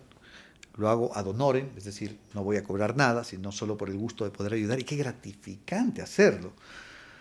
Porque eh, el mentor es una persona, eh, creo que todavía no lo hago muy bien, pero creo yo que solo el hecho de, darse el lujo de, regalar tu tiempo para poder apoyar a alguien es súper gratificante. Eh, poder escuchar, poder preguntar y poder recomendar, creo que es súper gratificante. Entonces, Oye, te cuento que hice varios años mentorías. Creo que siempre estuve en el top 3 de los principales mentores de la AI porque me llamaban y mucha gente me llamaba eh, para poder, eh, siempre, siempre querían agendar algo conmigo, entonces hice muchas, no sé ni cuántas, pero hice varias. Eh, luego el EDES, en la universidad donde trabajé, también estuve en el programa de mentorías, que tiene mucha relación con la AI, también participé ahí. Sí, entonces, te decía, recientemente, yo, las mentorías que yo estaba acostumbrado a hacer, sí tenían una particularidad que no me gustaba mucho, que era que eran un one shot. O sea, yo eh, me planteaba una problemática, llámese, normalmente, normalmente de negocios. Me decían, Jeffrey, quiero eh, introducir un nuevo producto, quiero lanzar un nuevo producto, tú estás en un grupo grande que tienes conocimiento, ayúdame a ver si, si mi modelo de negocio es el mejor o si mi estrategia es la mejor. Entonces, eh, ¿qué te diré? Lo, que me gusta era que era, un tema puntual y los tocaba un tema y les ayudaba un tema. Y no, no volví a saber de que a esa persona le fue bien o le fue mal. Hoy en la práctica me di cuenta que yo también hacía mentorías a mucha gente que no me daban ni cuenta. Eran amigos que me llamaban a pedir recomendaciones. Y, oye, y me di cuenta de que me estaban llamando porque decían, oye, Jeffrey, tú que estás en esto, coméntame el tema. Hoy recientemente, justo en este año, me llama un amigo que no había visto hace muchos años y me dice, oye, quiero tocar este tema contigo, un tema bien personal, pero bien personal. Entonces le digo, oye, qué chévere que me estés tocando. Por eso no, no, éramos, no somos ni tan amigos, tan cercanos, nos conocemos de toda la vida, pero me, me, me, contactó, no sé, habíamos hablado en 10 años, para que le, le, no sé si le asesore o le escuche, eh, pero simplemente plantearme una problemática importante, un desafío importante que estaba tomando. Entonces, eh, o sea, me, doy cuenta que en la vida mucha gente sí me ha buscado y me siento muy, muy grato de que la gente pueda contar conmigo para tomar este tipo de decisiones. Entonces, eh, creo yo que esa es la contribución que debemos hacer. Eh, algunos temas muy formales como una mentoría con gente totalmente desconocida o temas con amigos o familiares que me han pedido recomendaciones y que se convierten en una mentoría. Y recientemente hice un programa que me gustó mucho, que ya me gustó porque tuvo continuidad con una red, de, una red que se llama Lila, que me gustó mucho, es de unas amigas mías eh, que me invitaron a ser mentor, que se trata de empoderar a mujeres que están pasando por desafíos y que necesitas acompañarles. Y lo que me gustaba de este programa era que no era una mentoría de una sola vez, sino un programa de mentoría de seis meses. Entonces, eh, me gustó mucho porque nos conocimos con, esta chica eh, y me contó su historia, sus problemáticas, sus desafíos, e hicimos un plan de trabajo por seis meses para yo acompañarle un poquito en ver cómo va su progreso y ver cómo va interactuando. Oye, qué gratificante encontrar una persona eh, en una situación compleja que estaba viviendo. Como yo digo, eh, enredada en su propio vaso de agua o ahogada en su propio vaso de agua. Y el poder escuchar a un tercero, yo siento que sí le ayudó y mucho. Y tener un programa para acompañarle por seis meses fue un lindo desafío. Y hoy en los seis meses, eh, todo lo que nos habíamos planteado de poder mejorar, eh, en verdad que digo, hicimos check en casi todo. Así que, oye, qué gratificante este tipo de programas también de no mentorías de una sola vez, sino mentorías de un proceso de tiempo. Entonces, y creo que para eso estamos, ¿no? Para poder contribuir en, en, este tipo de, temas, el poder ceder tu tiempo y poder ayudar a alguien, ¿no? Creo que eso es súper, súper gratificante. He estado involucrado con varias organizaciones, estuve con, con, el lindo programa de Enseña Ecuador, también invitando a chicos que se unan al programa.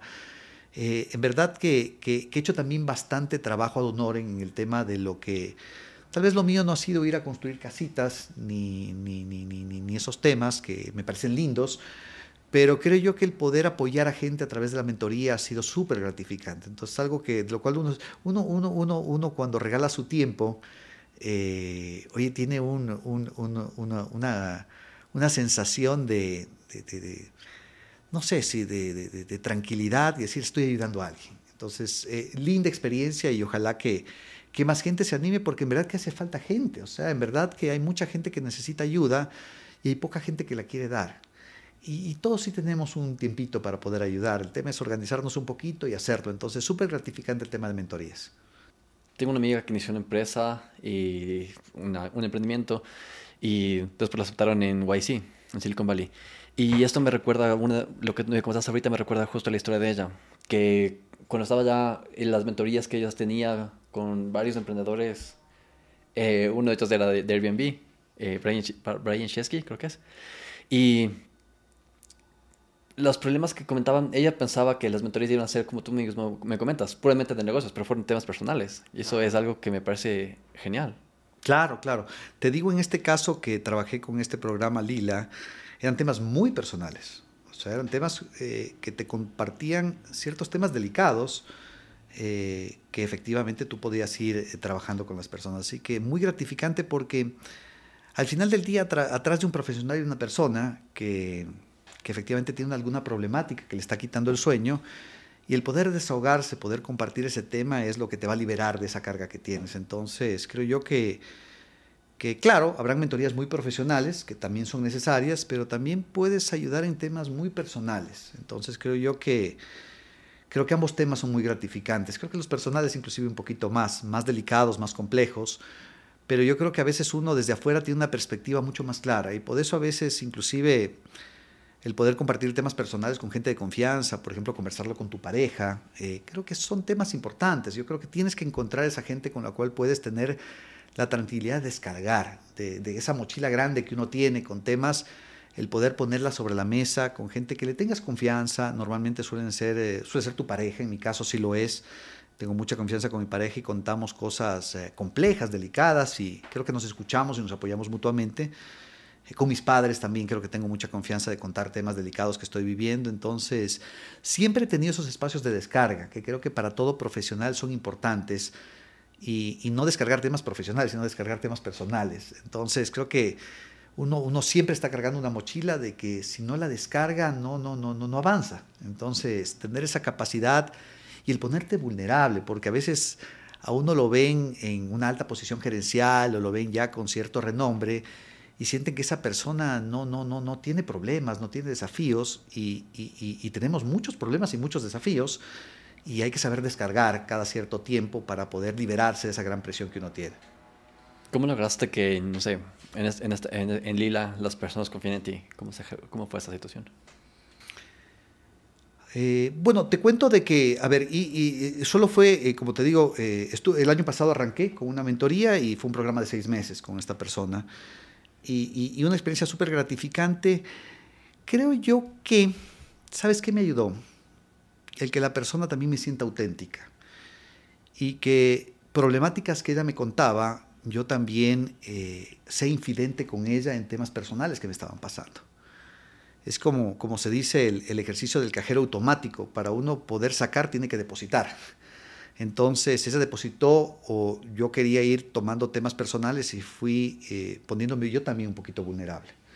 Decirle, sabes que yo también viví una problemática compleja con el tema de, no sé, de, de, pareja, de los hijos o de lo que sea, y que ella vea en el mentor no ese gurú que no tiene fallas, sino esa persona humana que también vivió por esas experiencias y también enfrentó desafíos. Entonces, cuando uno se porta vulnerable como mentor y también expone que pasó por problemáticas, eh, la gente te da confianza porque te siente real, te siente que tú también te estás poniendo sobre la mesa, tú también estás depositando algo sobre la mesa y eso ayuda. Ayuda en la parte profesional mucho, por ejemplo, con empleados, que también eh, uno como jefe no solo enfrenta retos profesionales, sino la gran mayoría son personales y muchos de los eh, de tu equipo también ponen sobre la mesa temas personales y el poder tener ejercicios de porque uno hace mucha mentoría también en la parte profesional que no te das ni cuenta claro eh, por el trabajo te están pagando y tienes que tienes que apoyar a tus empleados pero también el ponerse vulnerable con tus empleados eh, es un especie de confianza no pero el ponerle también oye yo también estoy con la misma preocupación tuya oye, ¿qué va a pasar con el trabajo? O sea, oye, la empresa se está comenzando a complicar. Le digo, yo también estoy preocupado, o sea, no tengo todas las respuestas. Yo estoy viviendo la misma incertidumbre que tú.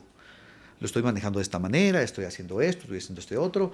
Entonces, eso genera mucha confianza. Yo creo que cuando uno se pone vulnerable, también comparte eh, ese tema sobre la mesa, uno genera confianza. Y eso ayuda mucho en la vida, ayuda mucho con la pareja, ayuda mucho con lo profesional, ayuda mucho con el mentí, ayuda mucho el que uno también pueda, pueda poner sobre la mesa también su dosis de vulnerabilidad. Creo que eso ayuda bastante. ¿Cuándo fue la última vez que fuiste vulnerable con alguien?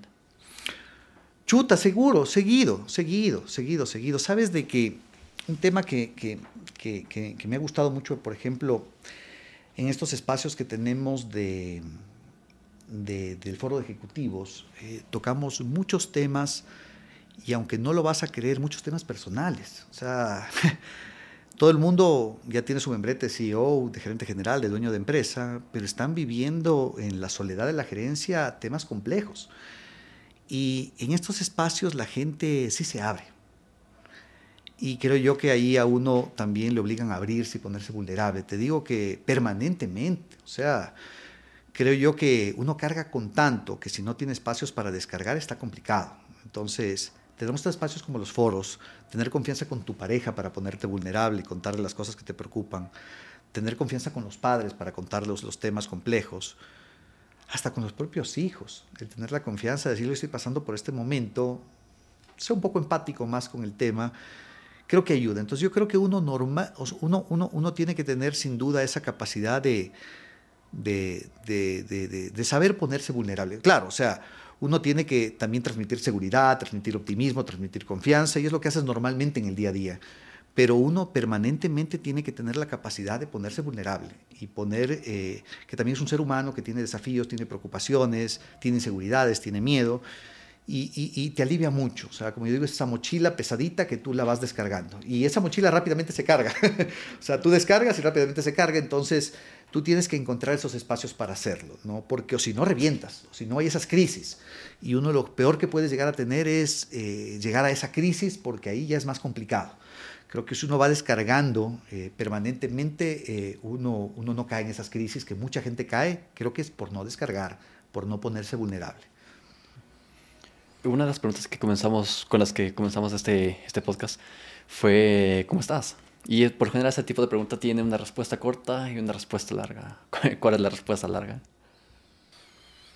O sea, te digo, eh, siendo, siendo, siendo, reflectivo en, lo que me ha tocado pasar, eh, creo que soy de esas personas bendecidas. O sea, que si me doy cuenta todo lo que tengo, no lo que no tengo, sino todo lo que tengo, me doy cuenta que tengo, tengo mucho. Y, partiendo de, lo más importante, que es tener salud. Eh, claro, creo que hay episodios donde uno se da cuenta de que lo más importante es la salud, al final del día. Y el ser una persona saludable me permite hacer todo. Eh, uno, uno a veces tiene que, y en la práctica es así, ser egoísta, y si uno está bien como persona, como individuo, toda la gente que te rodea va a estar bien. Porque tu siguiente gran responsabilidad o la siguiente gran satisfacción es la familia. Entonces, eh, a más de tener salud, eh, soy, eh, soy agradecido por tener una familia. tener una linda esposa, unos lindos hijos, bueno, ya con la familia ampliada, lindos padres, suegros, hermanas, cuñados. Entonces, creo que soy afortunado en tener una linda familia. Y luego eh, creo yo que luego de tener como que los básicos de salud y tener familia, el tener lindos desafíos, porque más allá del tema de trabajo, tener lindos desafíos, cosas que te hagan levantar de la cama todos los días y dices, hoy, hoy, tengo este lindo reto. Entonces, tener lindos desafíos que siempre los he tenido eh, son los que me mueven, no son los que realmente me atrapan, me hacen seguirme levantando, me hacen seguir eh, teniendo malas noches, pero son esas problemáticas que a uno le gusta tener. Entonces, tener la oportunidad de que, de que a, uno, a uno lo sigan, eh, sigan escuchando, lo sigan invitando a varios temas, creo que es súper gratificante. Entonces, más allá de ponerme a cuestionar por lo que no tengo, creo yo que, que a veces pasa y me pasa. Eh, creo yo que hay que ser autorreflexivo y decir, si tienes salud, tienes familia y tienes desafíos, creo yo que el vaso, el vaso está bastante lleno, ¿no? Entonces, hay que ser gratos en la vida. Yo, yo, yo soy grato, yo siempre eh, creo yo que también soy religioso, agradezco mucho a, ¿cómo se llama? Tengo fe, entonces eh, sé que hay un ser superior y tengo que efectivamente agradecer por todo lo que me da, entonces creo yo que tengo un buen balance en muchos temas de mi vida, eh, me gustaría balancear, mientras se balancea uno, otro no se balancea tanto, pero siempre es el jueguito de ir manejando el tema de, de lograr balance en la vida, que es lo más importante. Chévere. Y bueno, Jeffrey, hemos llegado a la parte del podcast en la que, parte de la tradición del podcast, el invitado anterior te dejó una pregunta para ti. Y hay algo interesante esta, en esta ocasión, porque hay dos preguntas para ti. Uh. Fue por un pequeño error mío. Ah, mandó dos, entonces bueno, veamos cómo va. Veamos. Si pudieses elegir un lugar en donde estar ahorita, ¿cuál sería? Un lugar físico, o sea, un lugar físico. O sea, a ver, mira, eh, yo creo de que a veces, eh, no sé, pero en la práctica te digo de que Ecuador, el sitio donde tú y yo nacimos, es un lindo país. Eh, nos contaminamos de todo lo malo que pasa, pero en la práctica te digo de que lo que vivimos aquí, y si realmente lo aprendemos a valorar, eh, es espectacular. O sea, claro, o sea, hay muchas inequidades, muchos temas en los cuales nos gustaría que mejoren, pero en general lo que he vivido en Ecuador es súper gratificante. A mí me gustaría poder seguir acá en el país, poder contribuir, poder ayudar más, eh, pero realmente te diría, yo no cambio Ecuador. O sea, a mí me encanta este país. Eh, eh, creo yo que a veces no valoramos todo lo que tenemos. Creo yo que en general Ecuador, no digo una ciudad porque he vivido en todo lado, Quito me gusta mucho, creo que es donde más años he vivido en mi vida, eh, pero, pero me siento cómodo en muchas partes. En Cuenca he tenido una linda experiencia, en Guayaquil también, he vivido en Ambato, pero en general te digo, Ecuador es una linda ciudad. Si tuvieses un sitio físico, realmente te digo, Ecuador es espectacular. Y te cuento una, una, una, una paradoja, que, no, no una paradoja, sino un tema particular que me ha pasado, de que eh, creo que a través de la pandemia, que ayudó mucho, eh, comencé a recorrer el Ecuador mucho con mi familia, con mis hijos chiquitos. Hoy me enamoré del Ecuador nuevamente. Nuevamente me enamoré del Ecuador y, y, y hoy, hoy no paro porque hoy que me fui a vivir en el Austro no conocía muchas zonas del Austro, no conocía eh, Morona Santiago, por ejemplo, no había del Oriente, oye, espectacular, wow, el, Oriente en Morona Santiago es un sitio fascinante. O irme al florecimiento de los Guayacanes en Mangaurco, o irme a Loja a, a, los parques, o irme a Ingapirca, o sea, te digo, Ecuador es fascinante, o sea, es espectacular. Y si uno comienza a, darse cuenta y a sacarle provecho al país, oye, en este país hay para, para vivir eh, para disfrutar, para conocer. Y no, pues yo no cambio Ecuador, a mí me parece una ciudad espectacular. Así que si tú me preguntas dónde quisiera estar, quisiera estar en Ecuador. Y, todavía me falta por conocer. Así que creo yo que, todavía tengo algunos temas para seguir conociendo Ecuador. Es lindo viajar, tengo la fortuna de haber viajado a muchos países alrededor del mundo y ojalá que pueda seguirlo haciendo, porque también creo que hay que aprender de otras partes, pero para viajar y para estar, para divertirse, pero para vivir Ecuador es fascinante. Una de las cosas que a mí me falta conocer en Ecuador es la Cueva de los Tallos. No sé si tú lo has ido. Te voy a decir algo. Y chuta, oye Javier, te voy a hacer una invitación. A ver si te animas. Sabes de que en el feriado del primero de mayo, creo que fue, o 24 de mayo, me fui para Morona, Santiago. Y claro, en Morona, Santiago, que está cerca de Cuenca, está la Cueva de los Tallos. Entonces, eh, yo no había prestado mucha atención a la Cueva de los Tallos, eh, hasta que ya con los guías eh, comienzan a contar la historia y hace un mes comienzo a investigar mucho la Cueva de los Tallos. Y hoy es algo que yo no tenía tan claro, el secreto mejor guardado del país, tal vez, que es la Cueva de los Tallos. Y justo le decía a mi esposa, tengo que irme a la Cueva de los Tallos. Entonces te voy a proponer algo, el que nos vayamos a la Cueva de los Tallos. Mm, por supuesto. Y ahorita, en este par de meses que, que, están de vacaciones los chicos, que, que, nos vayamos pues a la Cueva de los Tallos. Es una linda caminata. Eh, yo estoy cerca, ahora que estoy en Cuenca viviendo, eh, creo que queda un trayecto de tres horitas para irte para allá. pero es otra cosa que me puse en la meta de conocerlo. Es un trekking ya duro, no voy a llevar a mis hijos porque es duro, pero, pero vámonos pues. Claro, ya, pues, vámonos, Javier. Sí, me pareció súper. Organicémonos porque, eh, mira qué coincidencia, eh, es otro de mis, en mi bucket list estaba el tema de la Cueva de los Tallos.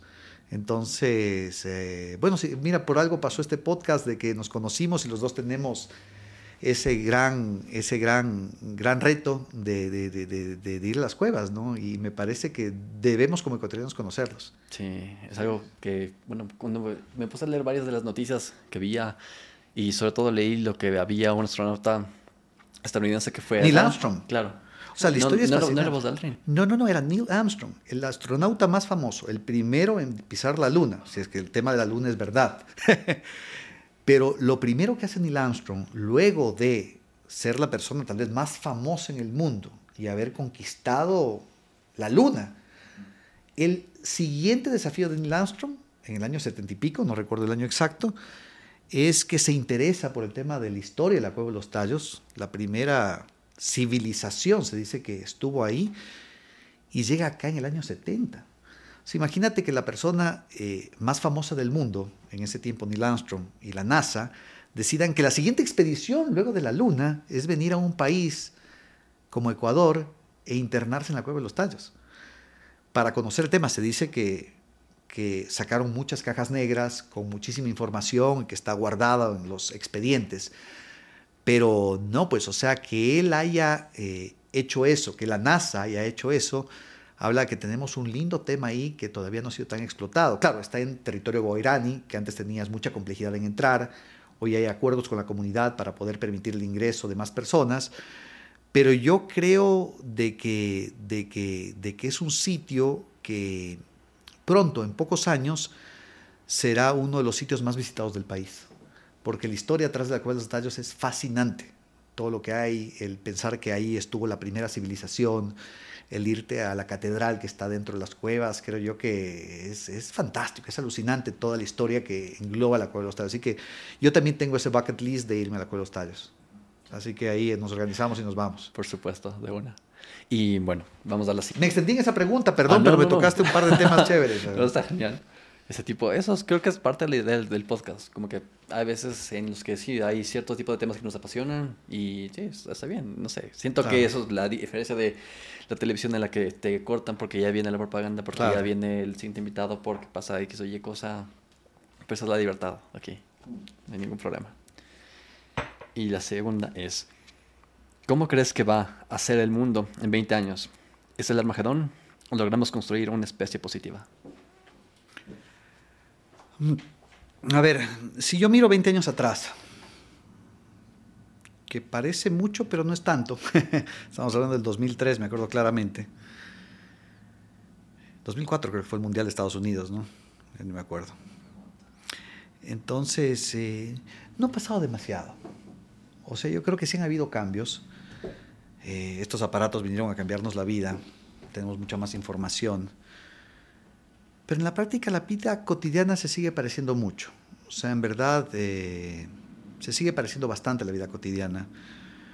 Yo creo que sí vamos a evolucionar. Yo no creo en un Armagedón, o sea, realmente creo yo que, que sí, sí pueden haber en varios años cambios muy fuertes, pero yo creería de que cada vez, lo que pasa es que tengo una discrepancia ahí entre muchas cosas positivas que siento que van a ayudar a la humanidad y muchas cosas complejas que veo en la propia humanidad, ¿no?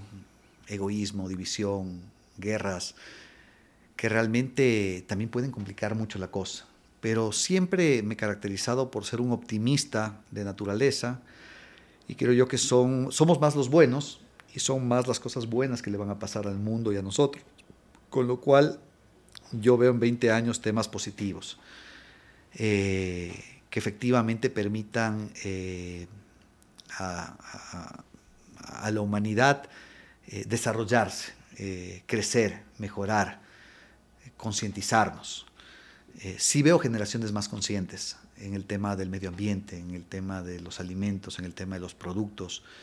Entonces yo creo que esa conciencia que sí la veo, que ha mejorado mucho, se debería estar poniendo en práctica. Creo que hay mucha gente involucrada en, muy buenas iniciativas que ojalá se pongan en práctica. Entonces, si tú me dices cómo veo en 20 años el mundo, yo lo veo de manera positiva, de manera optimista, con, con herramientas que nos ayuden a tener una mejor calidad de vida. Eh, y con ciertos temas ahí complicados que pueden pasar, pero esperemos que no pase, esperemos que no pase.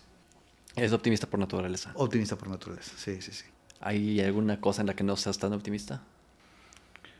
No, no, en general soy optimista. Sí, sí, sí. Yo soy de los que, de los que en la polla mundialista le puse Ecuador en el, no, no en la final, pero sí le puse en los tres, en los cuatro primeros puestos. Entonces, eh, no, pues sí era, sí era un optimista extremo el que le veía Ecuador, pero mira, no nos fue tan mal en el mundial, así que yo sí trato de ser optimista y creo que me ha ayudado mucho en la vida, en general, el ser optimista, porque creo que esa es la visión de positivismo que debemos tener, de que las cosas van a funcionar bien y creo que si uno se crea esos mapas mentales de que las cosas van a estar bien, normalmente salen bien. Entonces, eh, a veces es difícil ser optimista, pero creo que el reto es que hay que tratar de serlo. Creo que hay que tratar de serlo. Por supuesto. ¿De qué equipo eres tú? Mira, eh, creo que de lo poco que me queda de, de, haber nacido en Guayaquil eh, es de que soy del Barcelona. La verdad es de que, de que y bueno, creo que como todo niño, eh, su primer contacto con el fútbol pasa cuando yo tenía un poquito más de conciencia, 10, 12 años, y siempre me ha gustado ganar. Y el equipo que, que, en ese tiempo, pues hace ya varios años, eh, sacaba la cara por el Ecuador y por el país, el Barcelona. Entonces, el equipo copero, el equipo que jugaba en la Libertadores, ganaba los equipos grandes, eh, te, te, te, generaba cercanía. ¿no? Entonces, a mí, a mí el Barcelona me transmitió eso desde muy chico y uno creo que para bien o para mal no puede cambiar de equipo. Entonces, no, no, es, es, es, un lindo equipo con una linda hinchada. Eh, no voy mucho al fútbol, no voy casi nada al fútbol. Hoy, gracias a la tecnología y a la televisión, ya me he conectado más con el fútbol internacional. ya, ya, ya con mi hijo solo hablamos de, de, de, de la UEFA Champions League y de los equipos internacionales, así que creo yo que las nuevas generaciones tienen, tienen esa, esa fortuna que nosotros no teníamos de tener esa accesibilidad a, a, los deportes de afuera y a tener estar cercano a esos jugadores, a esos equipos que, que no, pues sí, sí nos sacan una ventaja. Entonces, eh, me gusta mucho ver el fútbol, antes jugaba fútbol, ya no, pero, pero no, pues es un lindo espacio de entretenimiento para, para divertirse. Sí me apasiona, sí me apasiona. ¿Y a nivel internacional de qué equipo eres? Mira, de nivel internacional tenemos nosotros, el Barcelona tiene una sucursal chiquita en España, que es el Barça de España. Entonces, no, pues del Barça de España. Estuvo, estuvo Maradona, estuvo Messi, entonces, no, pues ya está. El Barça es mi equipo, sí, internacionalmente el Barça. Con el que sea el Barça. Mi hijo piensa distinto y mi hija dice que va a ser del equipo de donde sea Messi. Entonces, si Messi juega en el París, es del París, si Messi juega en el Inter de Miami, es del, del Inter de Miami. O sea, es lo que ha logrado Messi. Yo me sigo quedando con el Barça, así que me encanta el juego, me encanta el equipo, siempre competitivo. No, pues el, el, el, el, Barça de España es una cosa de locos. Claro, yo pensé que era del Barça, yo también pensé que era del Barça hasta que me fui a estudiar allá en Barcelona, pero cuando ya, como ya no estaba Messi en esa época, ya no tuve, el, de hecho nunca fue al estadio, al Camp Nou. Y no sé, mejor cuando me fui a París, ahí sí tuve la, esa, la, la idea de ir a ver al Messi allá. Claro. Pero, pero justo esa, esa, esa, semana que fui no estaba ahí. Bueno, está en Miami, así que habrá que irlo a ver en Miami. Entonces, no, no, no, el fútbol es una cosa de locos, eh, es algo que me apasiona. Eh, tuve la oportunidad de estar en un mundial, en el de Brasil, que fue el único que he ido, pero ha sido una experiencia fantástica. Verle a tu país, eh, no, pues, y, y, un mundial es otro. Y cantar el himno, el himno nacional debe ser increíble sabes de que, de que es lindísimo el poder tenerle a tu equipo, porque normalmente nos hemos acostumbrado, o mi generación se había acostumbrada a que, a que Ecuador no esté en los mundiales y alentarle o a Argentina y a Brasil, y yo siempre le, alenté, le alenté a Argentina. A mí Argentina, que yo comencé a ver el, el fútbol eh, en el... Realmente mi primer mundial fue el 86, y yo vi a Maradona, entonces a Canilla, entonces dije, no, pues los argentinos me transmitían esa fuerza, eh, esa energía, esas ganas, eh, ese fútbol, entonces me, entusiasmé con Argentina y, siempre le, le, hinché a Argentina, eh, pero ya cuando fue Ecuador, yo le hinchaba a Ecuador. Claro, Ecuador todavía no está en las finales, así que este año le hinché a Ecuador hasta que ya se fue y luego le hinché a Argentina hasta que salió campeón, así que... Eh, no, pues eh, el fútbol transmite mucho, me encanta, me encanta el fútbol, eh, lo comparto con mis hijos y no, pues una linda experiencia. Claro, y ahorita que me mencionaste la parte del Mundial, cuando ya estaba Ecuador, es la final, no sé si viste, estoy casi seguro que sí la viste, de Argentina contra Francia, fue estupenda. Sabes de que, de que un tema anecdótico fue que, bueno, lo vi en la casa con mis hijos, eh, teníamos invitación de verlo con algunos amigos y mi hijo chiquito me dice, papá, quiero verlo en la casa porque me voy a poner muy nervioso. Se hizo hincha de Argentina. Yo, chévere, vamos en la casa en familia, ¿no? Entonces recuerdo que la semifinal, que era Marruecos-Francia, eh, él iba por Marruecos porque Argentina ya estaba clasificado. Y él quería que gane Marruecos porque sentía que era un partido más fácil. Y yo le hinché a Francia. Y le dije, eh, Leo, que se llama mi hijo chiquito, le dije, Leo, si, si vamos a ganar el Mundial luego de treinta y pico de años, quiero que sea con el mejor. Y Francia para mí es el mejor equipo del Mundial. Inclusive aquí entre nos, mejor que Argentina, jugó un mejor Mundial. Pero dije, qué lindo sería ganarle un Mundial, pero qué lindo sería ganarle a Francia. Entonces recuerdo de que, de que no le gustó mucho la idea de que Francia le gane a Marruecos, pero dijo, bueno, hasta que Francia empató 3-3 con Argentina en el minuto y pico. Y me llamó la atención y me dijo, papá, estás loco, ahí está, porque tú quisiste que Francia llegue a la final. Y le dije, es que esta es una final, le dije. Una final no es cuando Argentina estaba ganando 2-0, sino cuando Francia le empata al 3-3 y cualquier equipo puede ganar y estate tranquilo de que Argentina va a ganar el Mundial. En la práctica digo positivismo, pero en la práctica tenía mis dudas, porque ya Francia se venía con todo, pero al final del día fue, fue una linda final, pues una final donde mi hijo lloró tres veces, eh, porque cada gol que hacía Francia lloraba, y no, pues fue un, fue un partido fantástico, fue de esos de que, de que, de que te abrazas cuando, cuando, cuando, cuando meten el último penal, eh, muy pasional, no, pues había, había que jugar esa final. Yo creo que me, puse realmente la camiseta de Argentina y, lo viví como si fuera un argentino más, o sea, y un latinoamericano, un argentino, como quieras verlo, pero me entusiasmó mucho ver esa final. ¿Y de casualidad Leo se llama Leo por Messi? No, no, no, no, no se llama Leo por Messi, pero, pero su jugador fantástico, su jugador eh, estrella es, eh, tiene, comparte su nombre, así que no, ninguna relación, pero creo que le gustó al final del día de que su ídolo también tenga su nombre o al menos parte de su nombre, porque él es Leonardo y el otro es Lionel. Pero los dos, a los dos les dicen Lío o Leo. Claro. Chévere. Muchas gracias, Jeffrey. Y por favor, ayúdanos con una pregunta para el siguiente invitado. Claro, claro, claro, creo que es la tradición, ¿no? Pero oye, es una nomás, ¿no? ¿Te la digo o la guardo ahí en secreto? Es secreta, es anónima hasta que el, siguiente invitado la pueda escuchar. Ya, ahí está. Y lo curioso es que es anónima hasta para mí. Ahí con ganas de contribuir en tu podcast puse algo que te puede ayudar a seguir. Eh, seguir, eh, seguir, seguir, seguir en este lindo, lindo reto de, de, tener gente invitada que pueda compartir experiencias. Chévere. Muchísimas gracias. No, pues, Javier, qué gustazo. ¿ah? ah gracias. gracias por la invitación. Super.